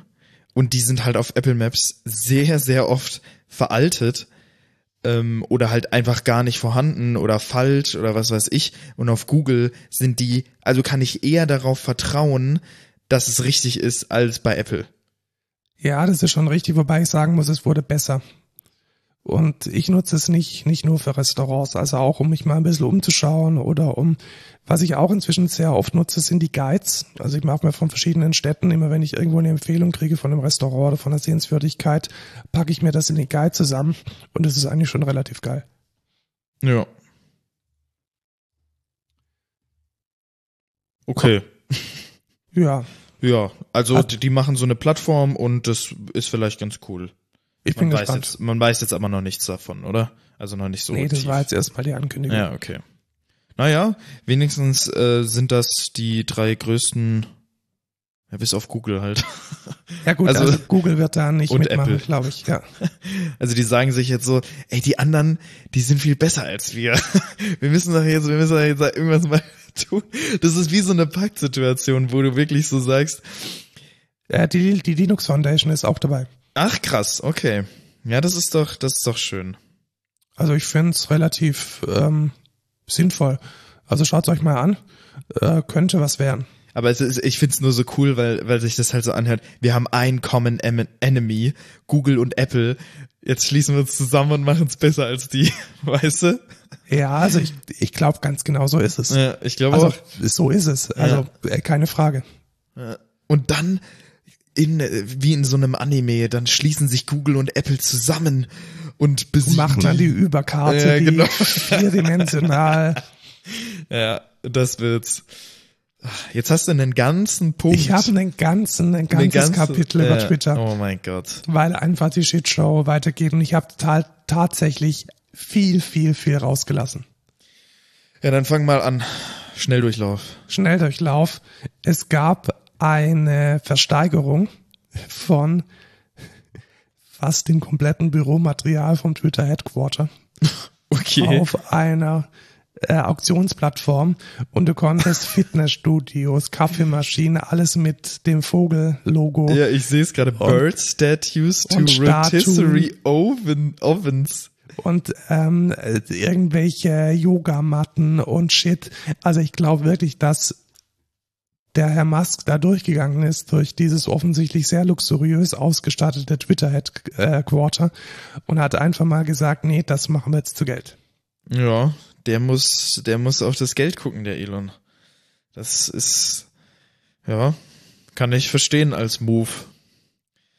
Ich hätte schon gerne so ein, so ein Twitter, so eine Twitter-Statue.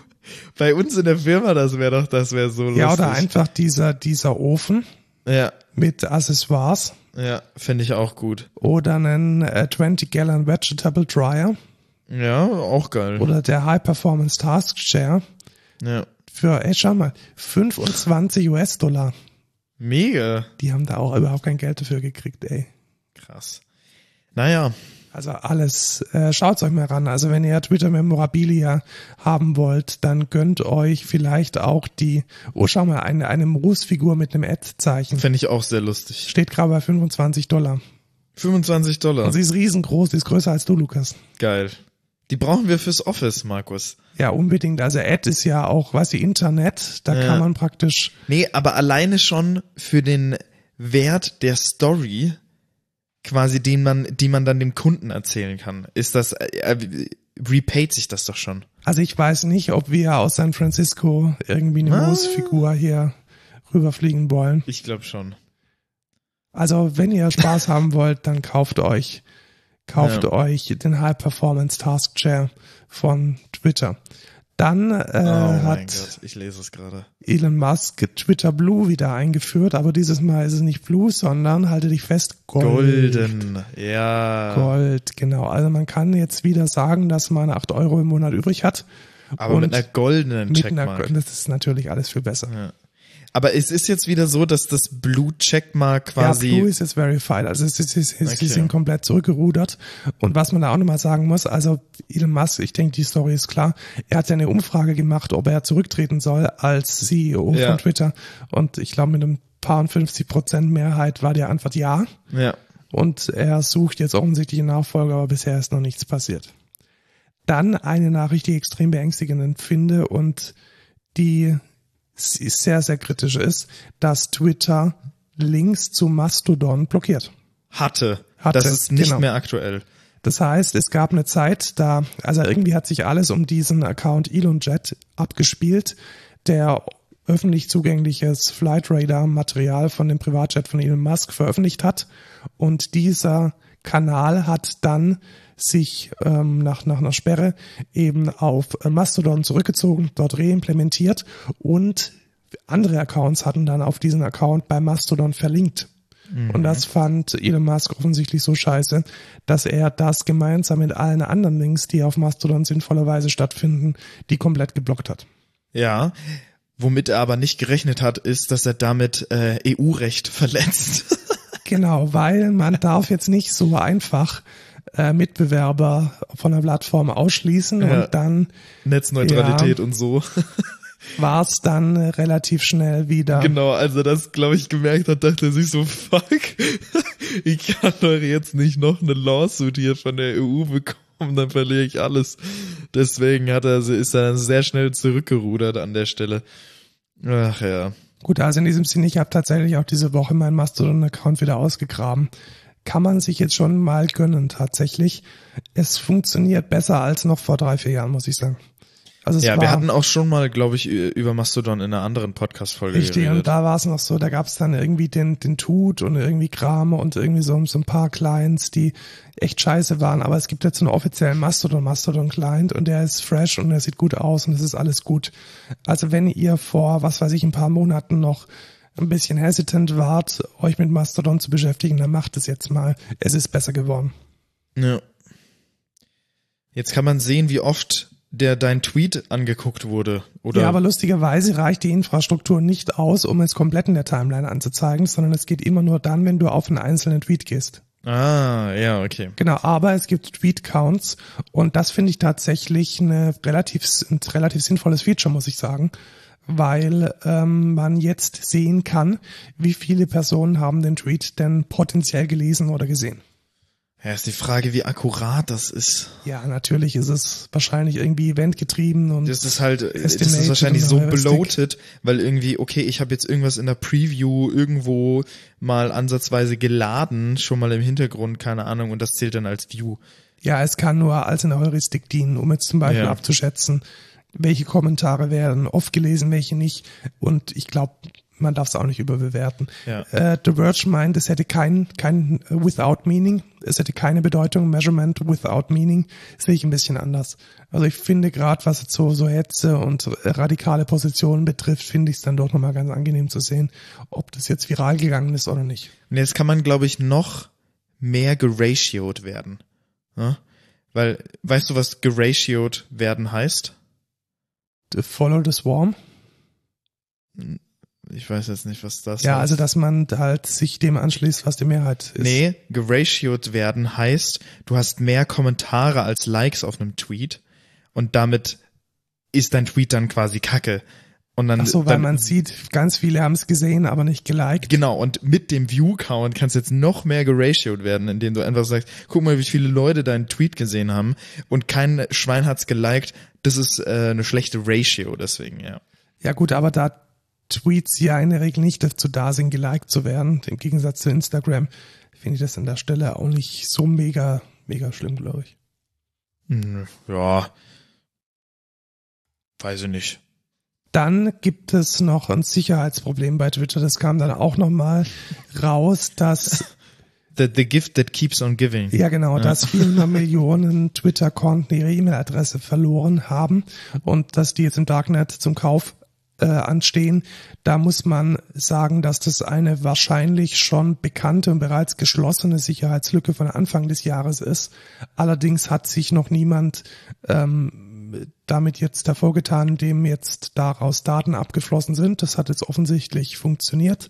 Es wurde auch bewiesen, indem von dem Datensatz Kostproben vergeben wurden, so als Teaser unter anderem von Steve Wozniak, äh, Apple-Gründer, und von Brian Krebs. Schwierig. Krebs on Security. Also ja, einer der wichtigsten Sicherheitsforscher. Ah. Und ähm, ja, jetzt nicht so angenehm. Allerdings muss man auch sagen, dass äh, Twitter dafür schon ähm, ja gerade unter Anklage steht, weil es in der EU einfach illegal ist, äh, sowas zu machen. Ne? Ja. Ähm, die Frage ist halt auch, stell dir vor, das Datenleck oder die, diese, ähm, diese Security Vulnerability wäre heute noch drin, weil heute hätte Elon nicht so viele Engineers, die das fixen können. Ja, genau. Die wären dann jetzt erstmal damit beschäftigt, irgendwie die die High Performance Shares in die Auktion zu fahren. genau. Ach ja, schön. Kommen wir zu Software. Ja, und kommen wir zu Apple. Genau, die Apple Design Awards gibt's nicht mehr. Das ist wahrscheinlich die wichtigste Meldung. Oh, Die es heißen gibt jetzt nur noch nämlich App Store Awards. Und äh, hast du dir angeschaut, wer es gewonnen hat? Du hast es auch schon vorweggenommen. Ja, tatsächlich. TikTok anscheinend. Ja, genau. Also die App des Jahres Ah, nee, ist, Be Real meine ich. die App des Jahres ist tatsächlich BeReal. Krass. Ja. Und ähm, wer hat's gecallt? Haha. Das können wir uns jetzt irgendwie bis Ja. ans Ende unserer Tage auf die Mega. äh, Code Culture auch direkt in die Podcast-Beschreibung. Hat BeReal gecallt. Ja, nachdem wir gesagt haben, also wir waren ja zuerst so, ja, ganz cool, eine Woche später so, ja, kompletter Müll, ist halt niemand drauf. Ähm, zwei Wochen später, da drauf, Ich hatte es zwischenzeitlich schon gelöscht. Ich hatte es auch gelöscht. Ich hatte es auch gelöscht. Auf einmal fragen mich Leute, hast du Be Real? Und ich so, what? Woher kennt ihr denn bitte Be Real? Und so, also es war schon, das war schon krass. Das war schon heftig. Dann ein ganz alter Hase ist iPad-App des Jahres geworden, GoodNotes 5. Und da muss ich Okay. tatsächlich sagen, das ist im Gegensatz zu Freeform halt echt ein cooles ähm, Zeichen-Notizenprogramm. Es wäre Ähm, viel lustiger gewesen, hätten sie Freeform ja genau, Freeform. genommen. Unsere eigene App. Freeform und Apple Mail und Safari. genau. Jedes Jahr wieder. Dann ein, ein die Mac-App des Jahres, was, was mich aber mal sowas von gar nicht interessiert, Mac Stammbaum 10. Ja, Äh, Deutsch tatsächlich, also eine deutsche Firma. geil. Ja, damit kannst du Ahnenforschung machen. Und Mega. ähm, gut, die, die äh, Apple TV App des Jahres brauchen wir nicht. Wix. Ich finde den Namen einfach Ja, der- lustig. der- der es, schön, ist nicht, ist es nicht es ist nicht der Homepage-Baukasten Sondern man Provider. schreibt's mit V. Ja, man schreibt mit V. Aber da schreibt man Wix nicht auch mit einem kleinen i? Ich glaube auch. Weil, warte mal. Aber du kannst schon mal den nächsten erwähnen. Ich möchte noch eins erwähnen. Ja, und macht zwar, man sogar tatsächlich. Und zwar das iPad-Spiel des Jahres, äh, Moncage oder Moncache, wie auch immer man das ausspricht. Das ist ein richtig gutes Rätselspiel. Und ich hatte da bei Weihnachten schon ein bisschen Spaß damit. Also wer so, so basteln und puzzeln mag, der sollte sich das mal anschauen. Wir haben die ganzen Apps, die einen Award gewonnen haben, verlinkt. Ja, wir haben einfach die Apple-Seite verlinkt. Ja, genau. Dann kannst du jetzt Karaoke singen, wenn du Apple Music Sing hast. Echt? Ja, Also ist, oh mein Gott. Hä, wie geil. Warte mal. Hä, was heißt das Karaoke singen?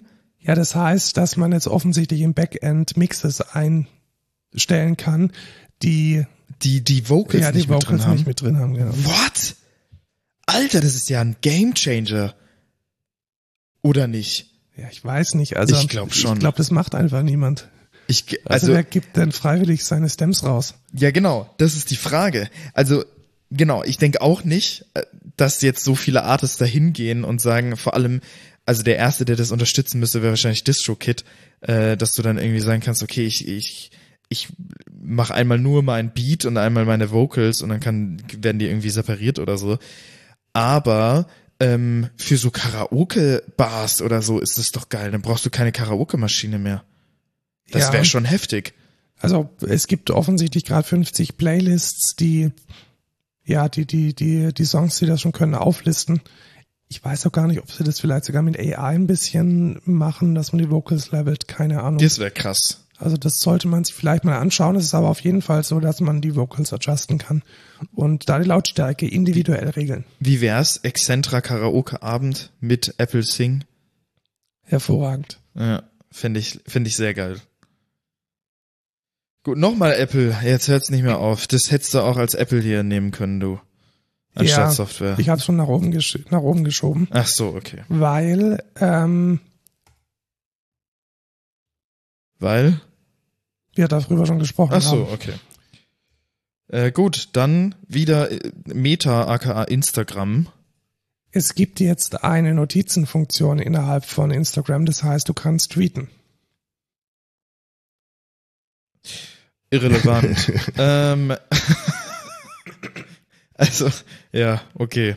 Es, Ähm. irgendwie wird das alles komisch, glaube ich. Ja, ich, ich weiß nicht. Ich glaube, denen gehen die Ideen aus und machen jetzt einfach irgendwas. Also nachdem Facebook jetzt erfolgreich Facebook in die Tonne getreten hat, ist jetzt Instagram das nächste.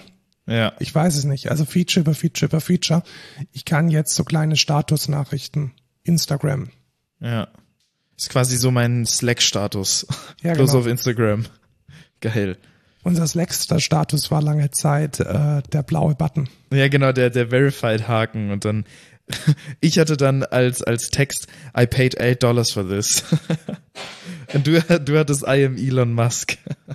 Ja, natürlich, komplett Ja. verified. Ja, genau.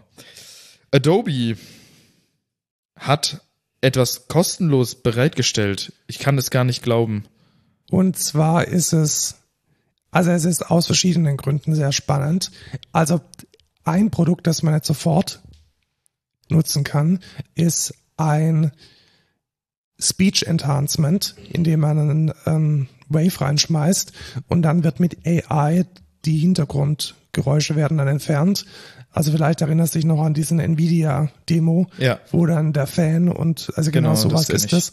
Das heißt, man kann sich damit die Hintergrundgeräusche wegmachen und das ist eigentlich nichts anderes als ein großer Werbeblock für, halte dich fest, Adobe Podcast. Podcast. Adobe Podcast. ist unglaublich.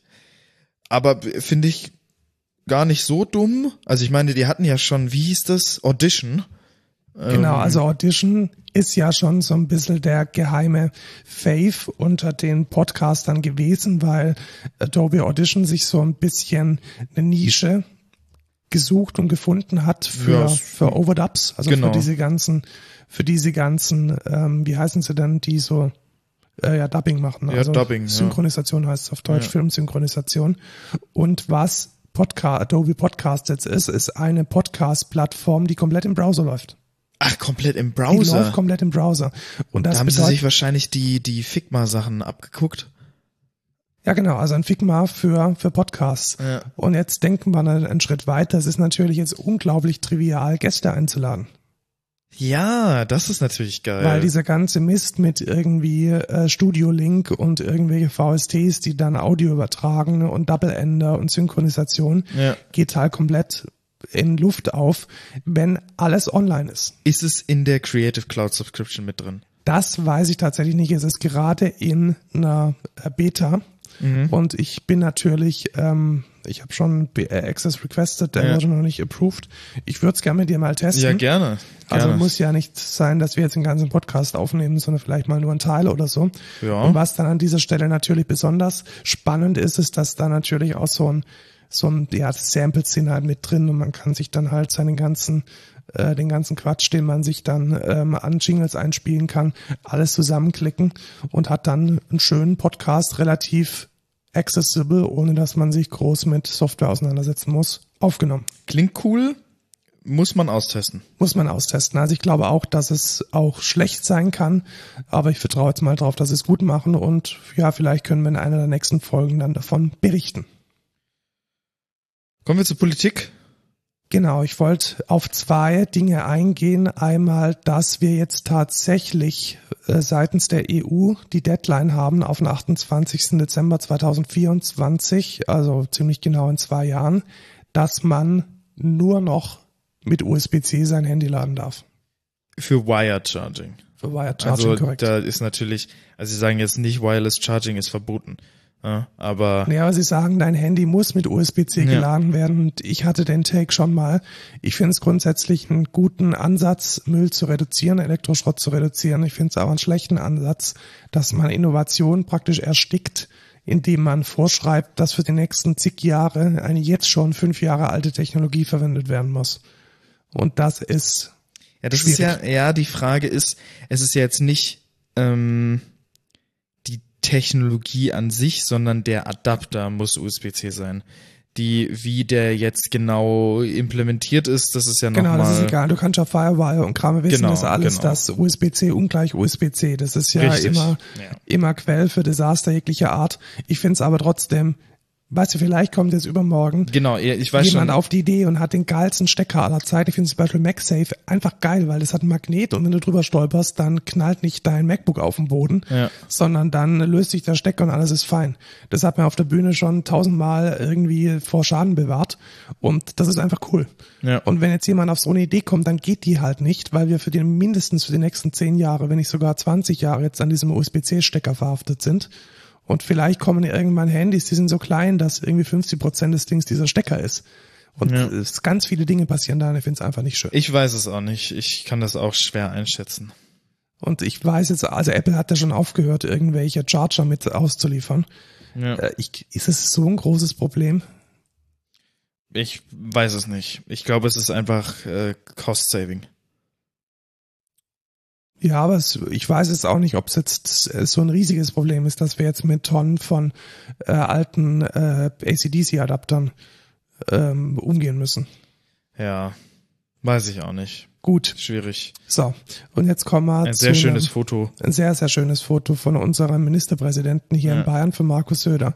Ähm, und ähm, Spoiler, Pfaffenhofen ist an einem Skandal beteiligt. Oh. Halte ich fest, ja. Oh nein. Also, was ist passiert?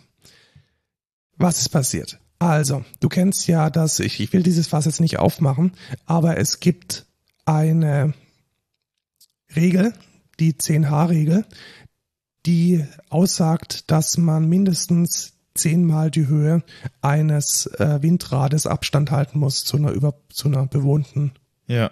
Zu einem bewohnten Bereich, zu einem bewohnten ähm, Bereich auf der Karte. Ja. So, und dann hat jetzt tatsächlich jemand, Ach so, das habe ich gesehen auf TikTok, glaube ich. genau, hat jemand eine Karte gemacht Wo überall Windräder gebaut werden können. nach den Regeln der einzelnen Bundesländer. Ja. Wenn ich jetzt zum Beispiel auf ein sehr freigiebiges Regel von 400 Meter Abstand gehe, dann sehen wir, dass wir in Deutschland noch sehr, sehr viele weiße Flecken haben. Das wäre in Hamburg, Niedersachsen, Sachsen-Anhalt und Schleswig-Holstein der Fall. Was würde denn passieren, wenn ich jetzt die, äh, die zwei Kilometer Regel von Bayern nehme?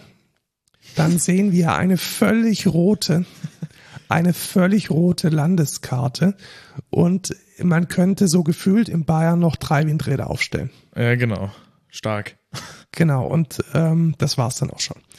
Long story short, äh, diese Karte ist richtig, richtig gut. Und man sieht da eigentlich relativ klar, was äh, politisch Phase ist und wo denn diese äh, Regelung, die hier in Bayern gerade Gesetz ist, wo die hinführt. Nämlich dazu, dass man einfach keine Windräder mehr bauen kann. Ja. So, das hat ein Informatiker namens Michael Kreil entwickelt und dann stellt man sich natürlich die Frage, woher weiß denn der Kreil, welche Flächen in Deutschland überbaut sind? Mhm. Da gibt es ein Amt für Breitband und Vermessung, Landesamt für Breitband und Vermessung heißt das Ding, Okay. für Digitalisierung, Breitband und Vermessung. Mhm. Fußnote, die sitzen unter anderem in Pfaffenhofen. Ja, das kenne ich sogar. Genau, auf dem Weg zu unserem ähm, äh, Lieblings ähm, Rap Maker. Rap Maker sind die rechts in so einem Altbau. So, und die stellen diese Daten zur Verfügung. Mhm. Weil das gehört ja so, Transparenz erlassen, so gehört ja zu ihren Aufgaben, äh, Digitalisierung, alles toll, diese Daten äh, zur Verfügung zu stellen. Ja. So, und was machen die jetzt, wenn ähm, jemand auf die Idee kommt, damit zu zeigen, dass die Politik in Bayern scheiße ist? Genau, sie verklagen. Das heißt, sie haben jetzt den Herrn Kreil Nein. Angezeigt, weil er diese Daten Weil er die hat. öffentlichen Daten genutzt hat. Genau, weil er die öffentlichen Ah, Daten ja, okay. genutzt hat. Ja, super. Ja, klar. Super, gell? Ja, stark. Das ist Tolles ähm, Amt. genau, also er hat angeblich das Urheberrecht an diesen Daten äh, ver, ver, ver, verletzt, weil Dings. Ja, genau. Mega. So, und das ist tatsächlich jetzt so weit hochgeblubbert, dass die Gesellschaft für Freiheitsrechte jetzt dafür ähm, aufgesprungen ist, ihm zur äh, Seite steht und diesen Rechtskampf ausfechtet, damit ähm, es da Klarheit gibt. Ja. Also ich werde die, die Karte jetzt bewusst verlinken, weil ich sie gut finde, weil man da relativ klar sieht, äh, was denn unterschiedliche politische Maßgaben für ganz konkrete Auswirkungen im Ausbau der Windenergie hat. Und wenn ihr euch für das Thema interessiert, dann lest auch nochmal den Artikel auf Netzpolitik, die das relativ gut aufgearbeitet haben. Äh, auch da wieder ursprüngliche Arbeit kommt von der Taz, also auch das ist relativ gut geworden. Ja. Dann müssen wir diese Woche auch ganz, ganz doll und böse über zwei Sicherheitsthemen reden. Kommen wir zum Thema Nummer eins.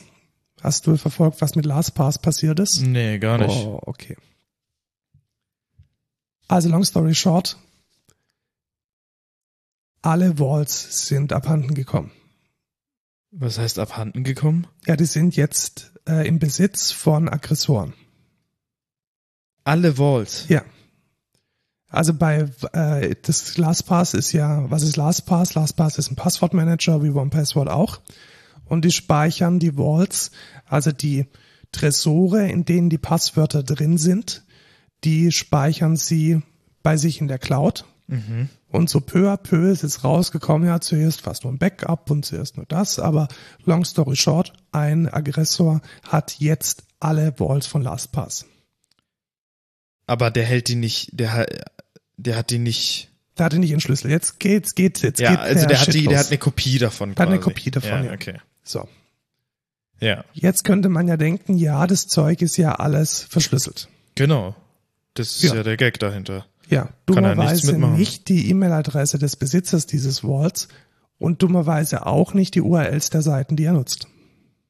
Och, nee. Das heißt, wer LastPassword verwendet und eine E-Mail-Adresse hat, zum Beispiel lukasrottelexcentra.de und du ein unglaublicher Fan von äh, cutekitten.com bist, dann würden jetzt alle Menschen im Internet wissen, dass du einen Account auf cutekitten.com hast. Boah, das ist ja mies.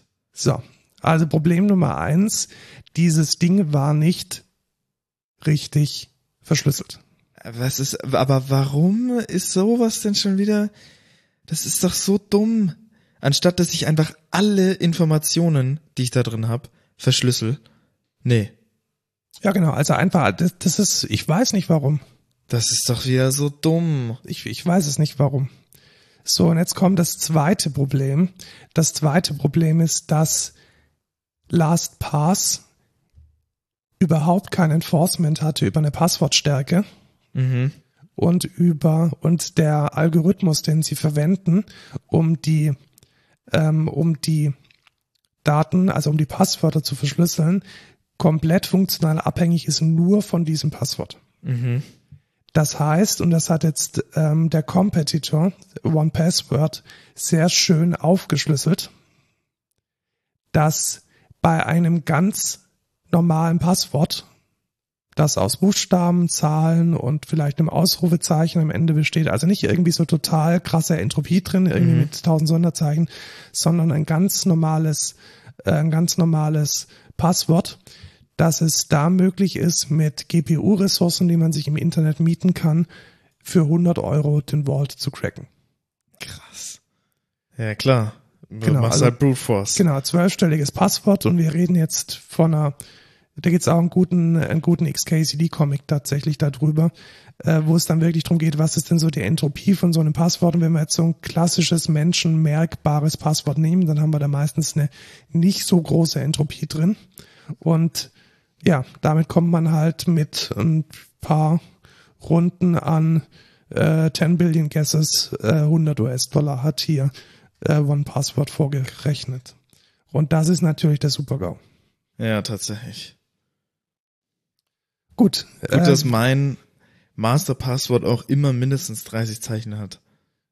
meins hat weniger, aber auch mehr als zwölf. Ja. Und jetzt sagt äh, OnePassword auch noch, warum es bei ihnen nicht passiert.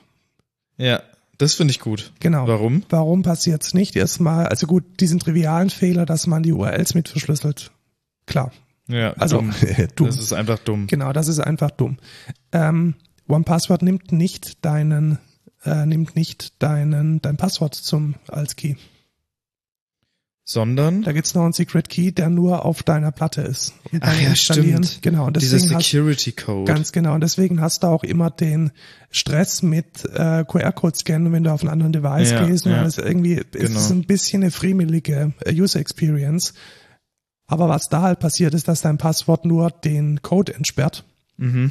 Und selbst, und der bleibt immer auf deinen lokalen Devices. Ja. Und wenn jetzt jemand dein Vault auch von deinem Rechner lädt, dann Ja. verloren. Ja. Weil, also, was weiß ich, dein Pass, dein, dein Backup crackt oder so. Ja. Das ist scheiße, weil dann hatte ich ja diesen Key und dann sind wir ungefähr in derselben Größenordnung vom Cracken. Aber wenn jetzt so ein Passwort aufgemacht wird und man kommt nur an die Vaults und man hat diese privaten Schlüssel nicht, die ja nur auf den lokalen Maschinen sind, dann geht's halt nicht. Ja.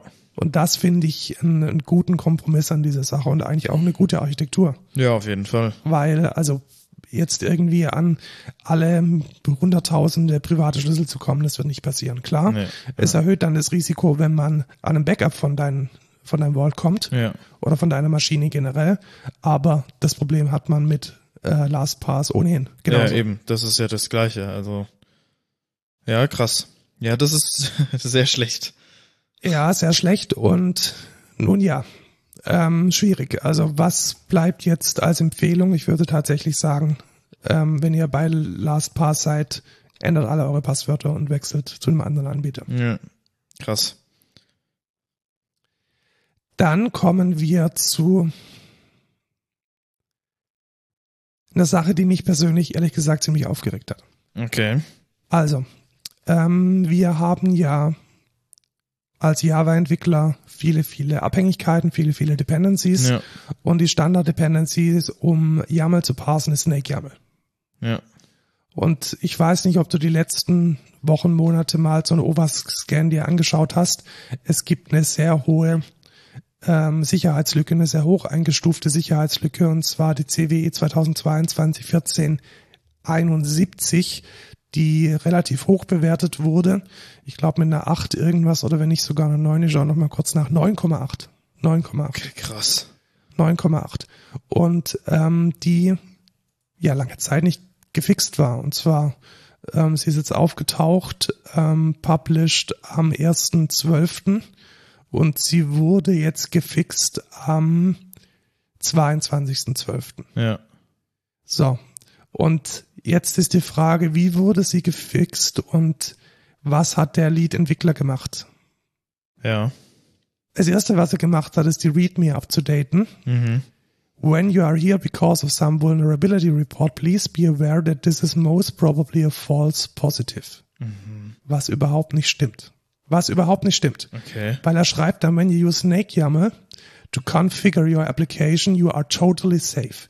The only issue is when the data to parse comes from untrusted source. Nochmal, the only issue is when the data to parse comes from untrusted source. Und das ist doch immer der Fall. Du kannst doch nicht darauf vertrauen, dass du nur YAMLs parst, die du unter Kontrolle hast. Ja, tatsächlich. Aber er geht halt, er geht wahrscheinlich davon aus, dass du halt sagst, okay, wenn du jetzt eine YAML als Konfigurationsdatei liest beim Bauen von deinem Container, dass du dann kein Problem hast. Weil Ja, weil ich meine, selbst bei Quarkus werden die Konfigurationsdateien zur Laufzeit ausgelesen. ja, Und das ist ja der, der King von Ahead of Time Compiling. Und da dann zu sagen, hey, die YAML, die du parst, muss immer komplett unter deiner Kontrolle sein, finde ich echt schwierig. Ja klar, wenn das jetzt insgesamt eine YAML ist, ja. Aber wenn ich jetzt sage, das ist eine Konfigurations-YAML, die in meinem Docker-Container drin ist, dann ja, ja. Gut, was- dann geht's weiter. When a low quality tooling is complaining, go to the issue tracker of your low quality tooling and file a bug okay, report ist so. about a false positive. What the fuck? ja, das ist schon. So, äh, äh, ich bin nicht schuld. Ich bin nicht schuld. Genau. Go, to your, komplett. go to your manager or security specialist and present this information. If you pay for the low quality tooling, they cannot leave it unattended. Develop further and be happy. Also was ist das denn Ja. bitte für ein arroganter Scheiß? Ja, tatsächlich. Das ist schon frech. Das Also ist so schon mit echt einer frech. neuen Achter und es gibt tausend Fälle von, von, von Anwendungen, die ich mir jetzt vorstellen könnte, wo man Benutzereingaben von YAML hat. Ja, klar. Also äh, ganz viele. Und das dann 20 Tage liegen zu lassen Ja. und dann erstmal mit so einem Rage gegen, es ist ja offensichtlich ein, ein echt wichtiges, also 9,8 Security-Experten haben es als sehr, sehr, sehr kritisch eingestuft und das auch zu Recht, weil es halt eine Remote Code Execution gibt, wenn du äh, in dein YAML irgendwas reinschreibst. Ja. Und das ist halt, das geht gar nicht. Und das ist meiner Meinung nach ein weiterer Sargnagel an der Idee, dass ehrenamtliche Open Source Entwickler äh, wichtige Libraries bauen sollen. ja, tatsächlich. Also das, das geht nicht. Das ist ähm, dasselbe wie Log4, Log4Shell, ähm, wo die Leute auch irgendwie so gefühlt irgendwie drei Senioren, die das seit 20 Jahren machen. Das kann nicht sein, dass Spring Boot, Quarkus, wie sie alle heißen, auf einer Library aufbauen, die von Menschen mit so einer Attitude gemanagt wird. Das geht nicht. Ja. Das ist schon schwierig. Ich schaue jetzt mal kurz, ob es jetzt tatsächlich gefixt ist. Das würde mich jetzt tatsächlich mal interessieren.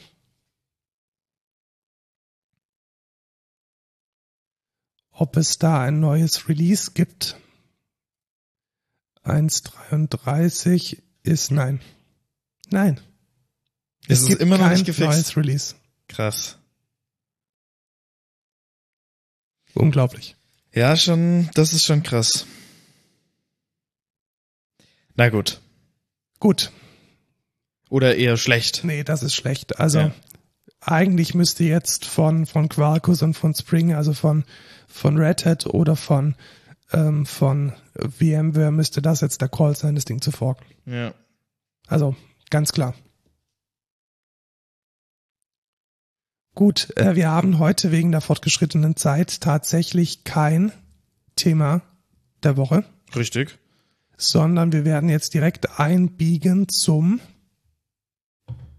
Code der Woche. Und ich habe was unglaublich Geiles gefunden. Kennst du das? Nee, ich hab's mir aber gerade schon angeguckt. Das ist sehr nice. Also was, man hat ja oft das Problem, dass man in seiner Anwendung Avatare gerne hätte oder Standard-Avatare für die Benutzer. Ja. Und die sollen ja möglichst divers sein. Und was es gibt, ist eine API, die man sowohl selbst hosten kann als auch direkt online verwenden, namens Dice Beer. Also Beer wie der Bär. Bär, wahrscheinlich Bier, Bär, keine Ahnung. Und man kann sich damit ähm, über einen Custom Seed eindeutige Avatare generieren. Das ist geil. Und ich finde, die sehen auch echt lustig aus.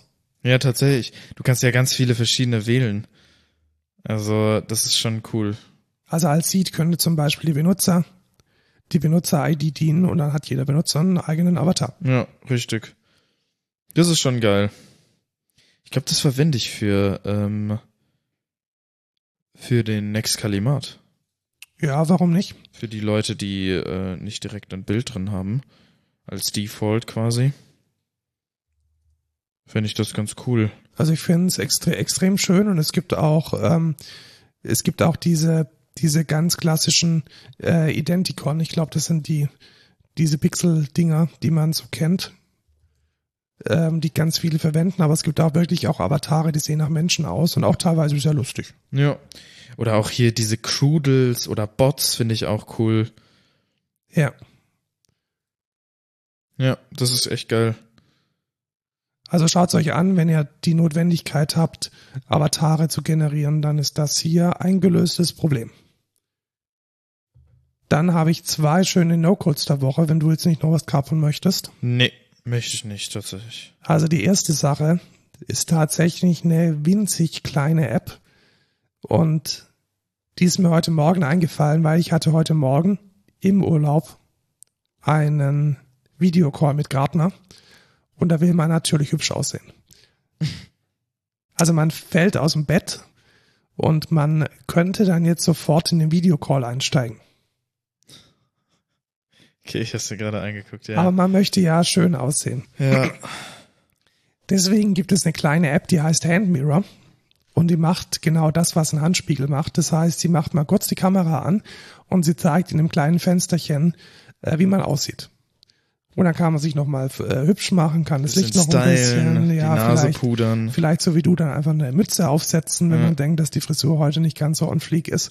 Und dann sieht man, wie man aussieht und kann dann stolz und selbstbewusst ins Meeting gehen. Mega. Und das Beste ist, es ist kostenlos und nur wenn man ein paar Pro-Features möchte, kostet es irgendwie fünf oder sechs Euro. Ja. Das ist der No-Code Nummer eins Und No-Code Nummer zwei ist ein, wie soll ich es beschreiben? Es ist ein Hörspiel und es ist kostenlos, weil es vom SWR 2 produziert wurde. Und es ist so unglaublich abgedreht, dass es einfach nur noch unglaublich geil ist. Okay. Also es geht um ähm, eine Astronautin, die mit einer KI auf einem Raumschiff ist und da gab es eine Virusinfektion.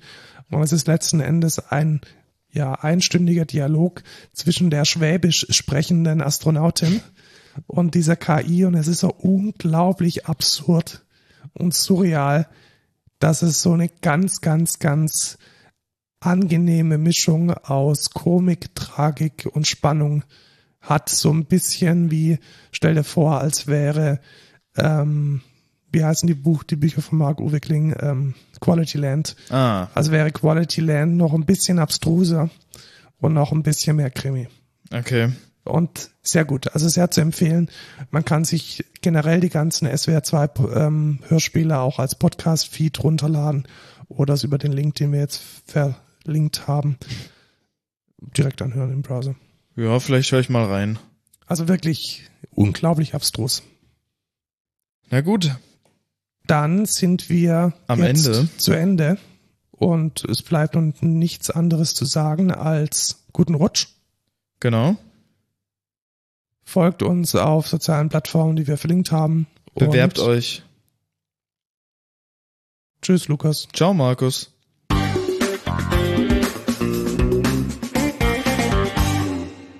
Jetzt habe ich den Kaffee aus der tollen Kaffeemaschine gar nicht zu Ende getrunken. Schon Oh. hier ist. Oh nein. Eieiei, tragisch. Ah. Tragisch. Kaffeefleck hier. Ach, Aber ich hoffe, wir essen jetzt was. ja, unbedingt.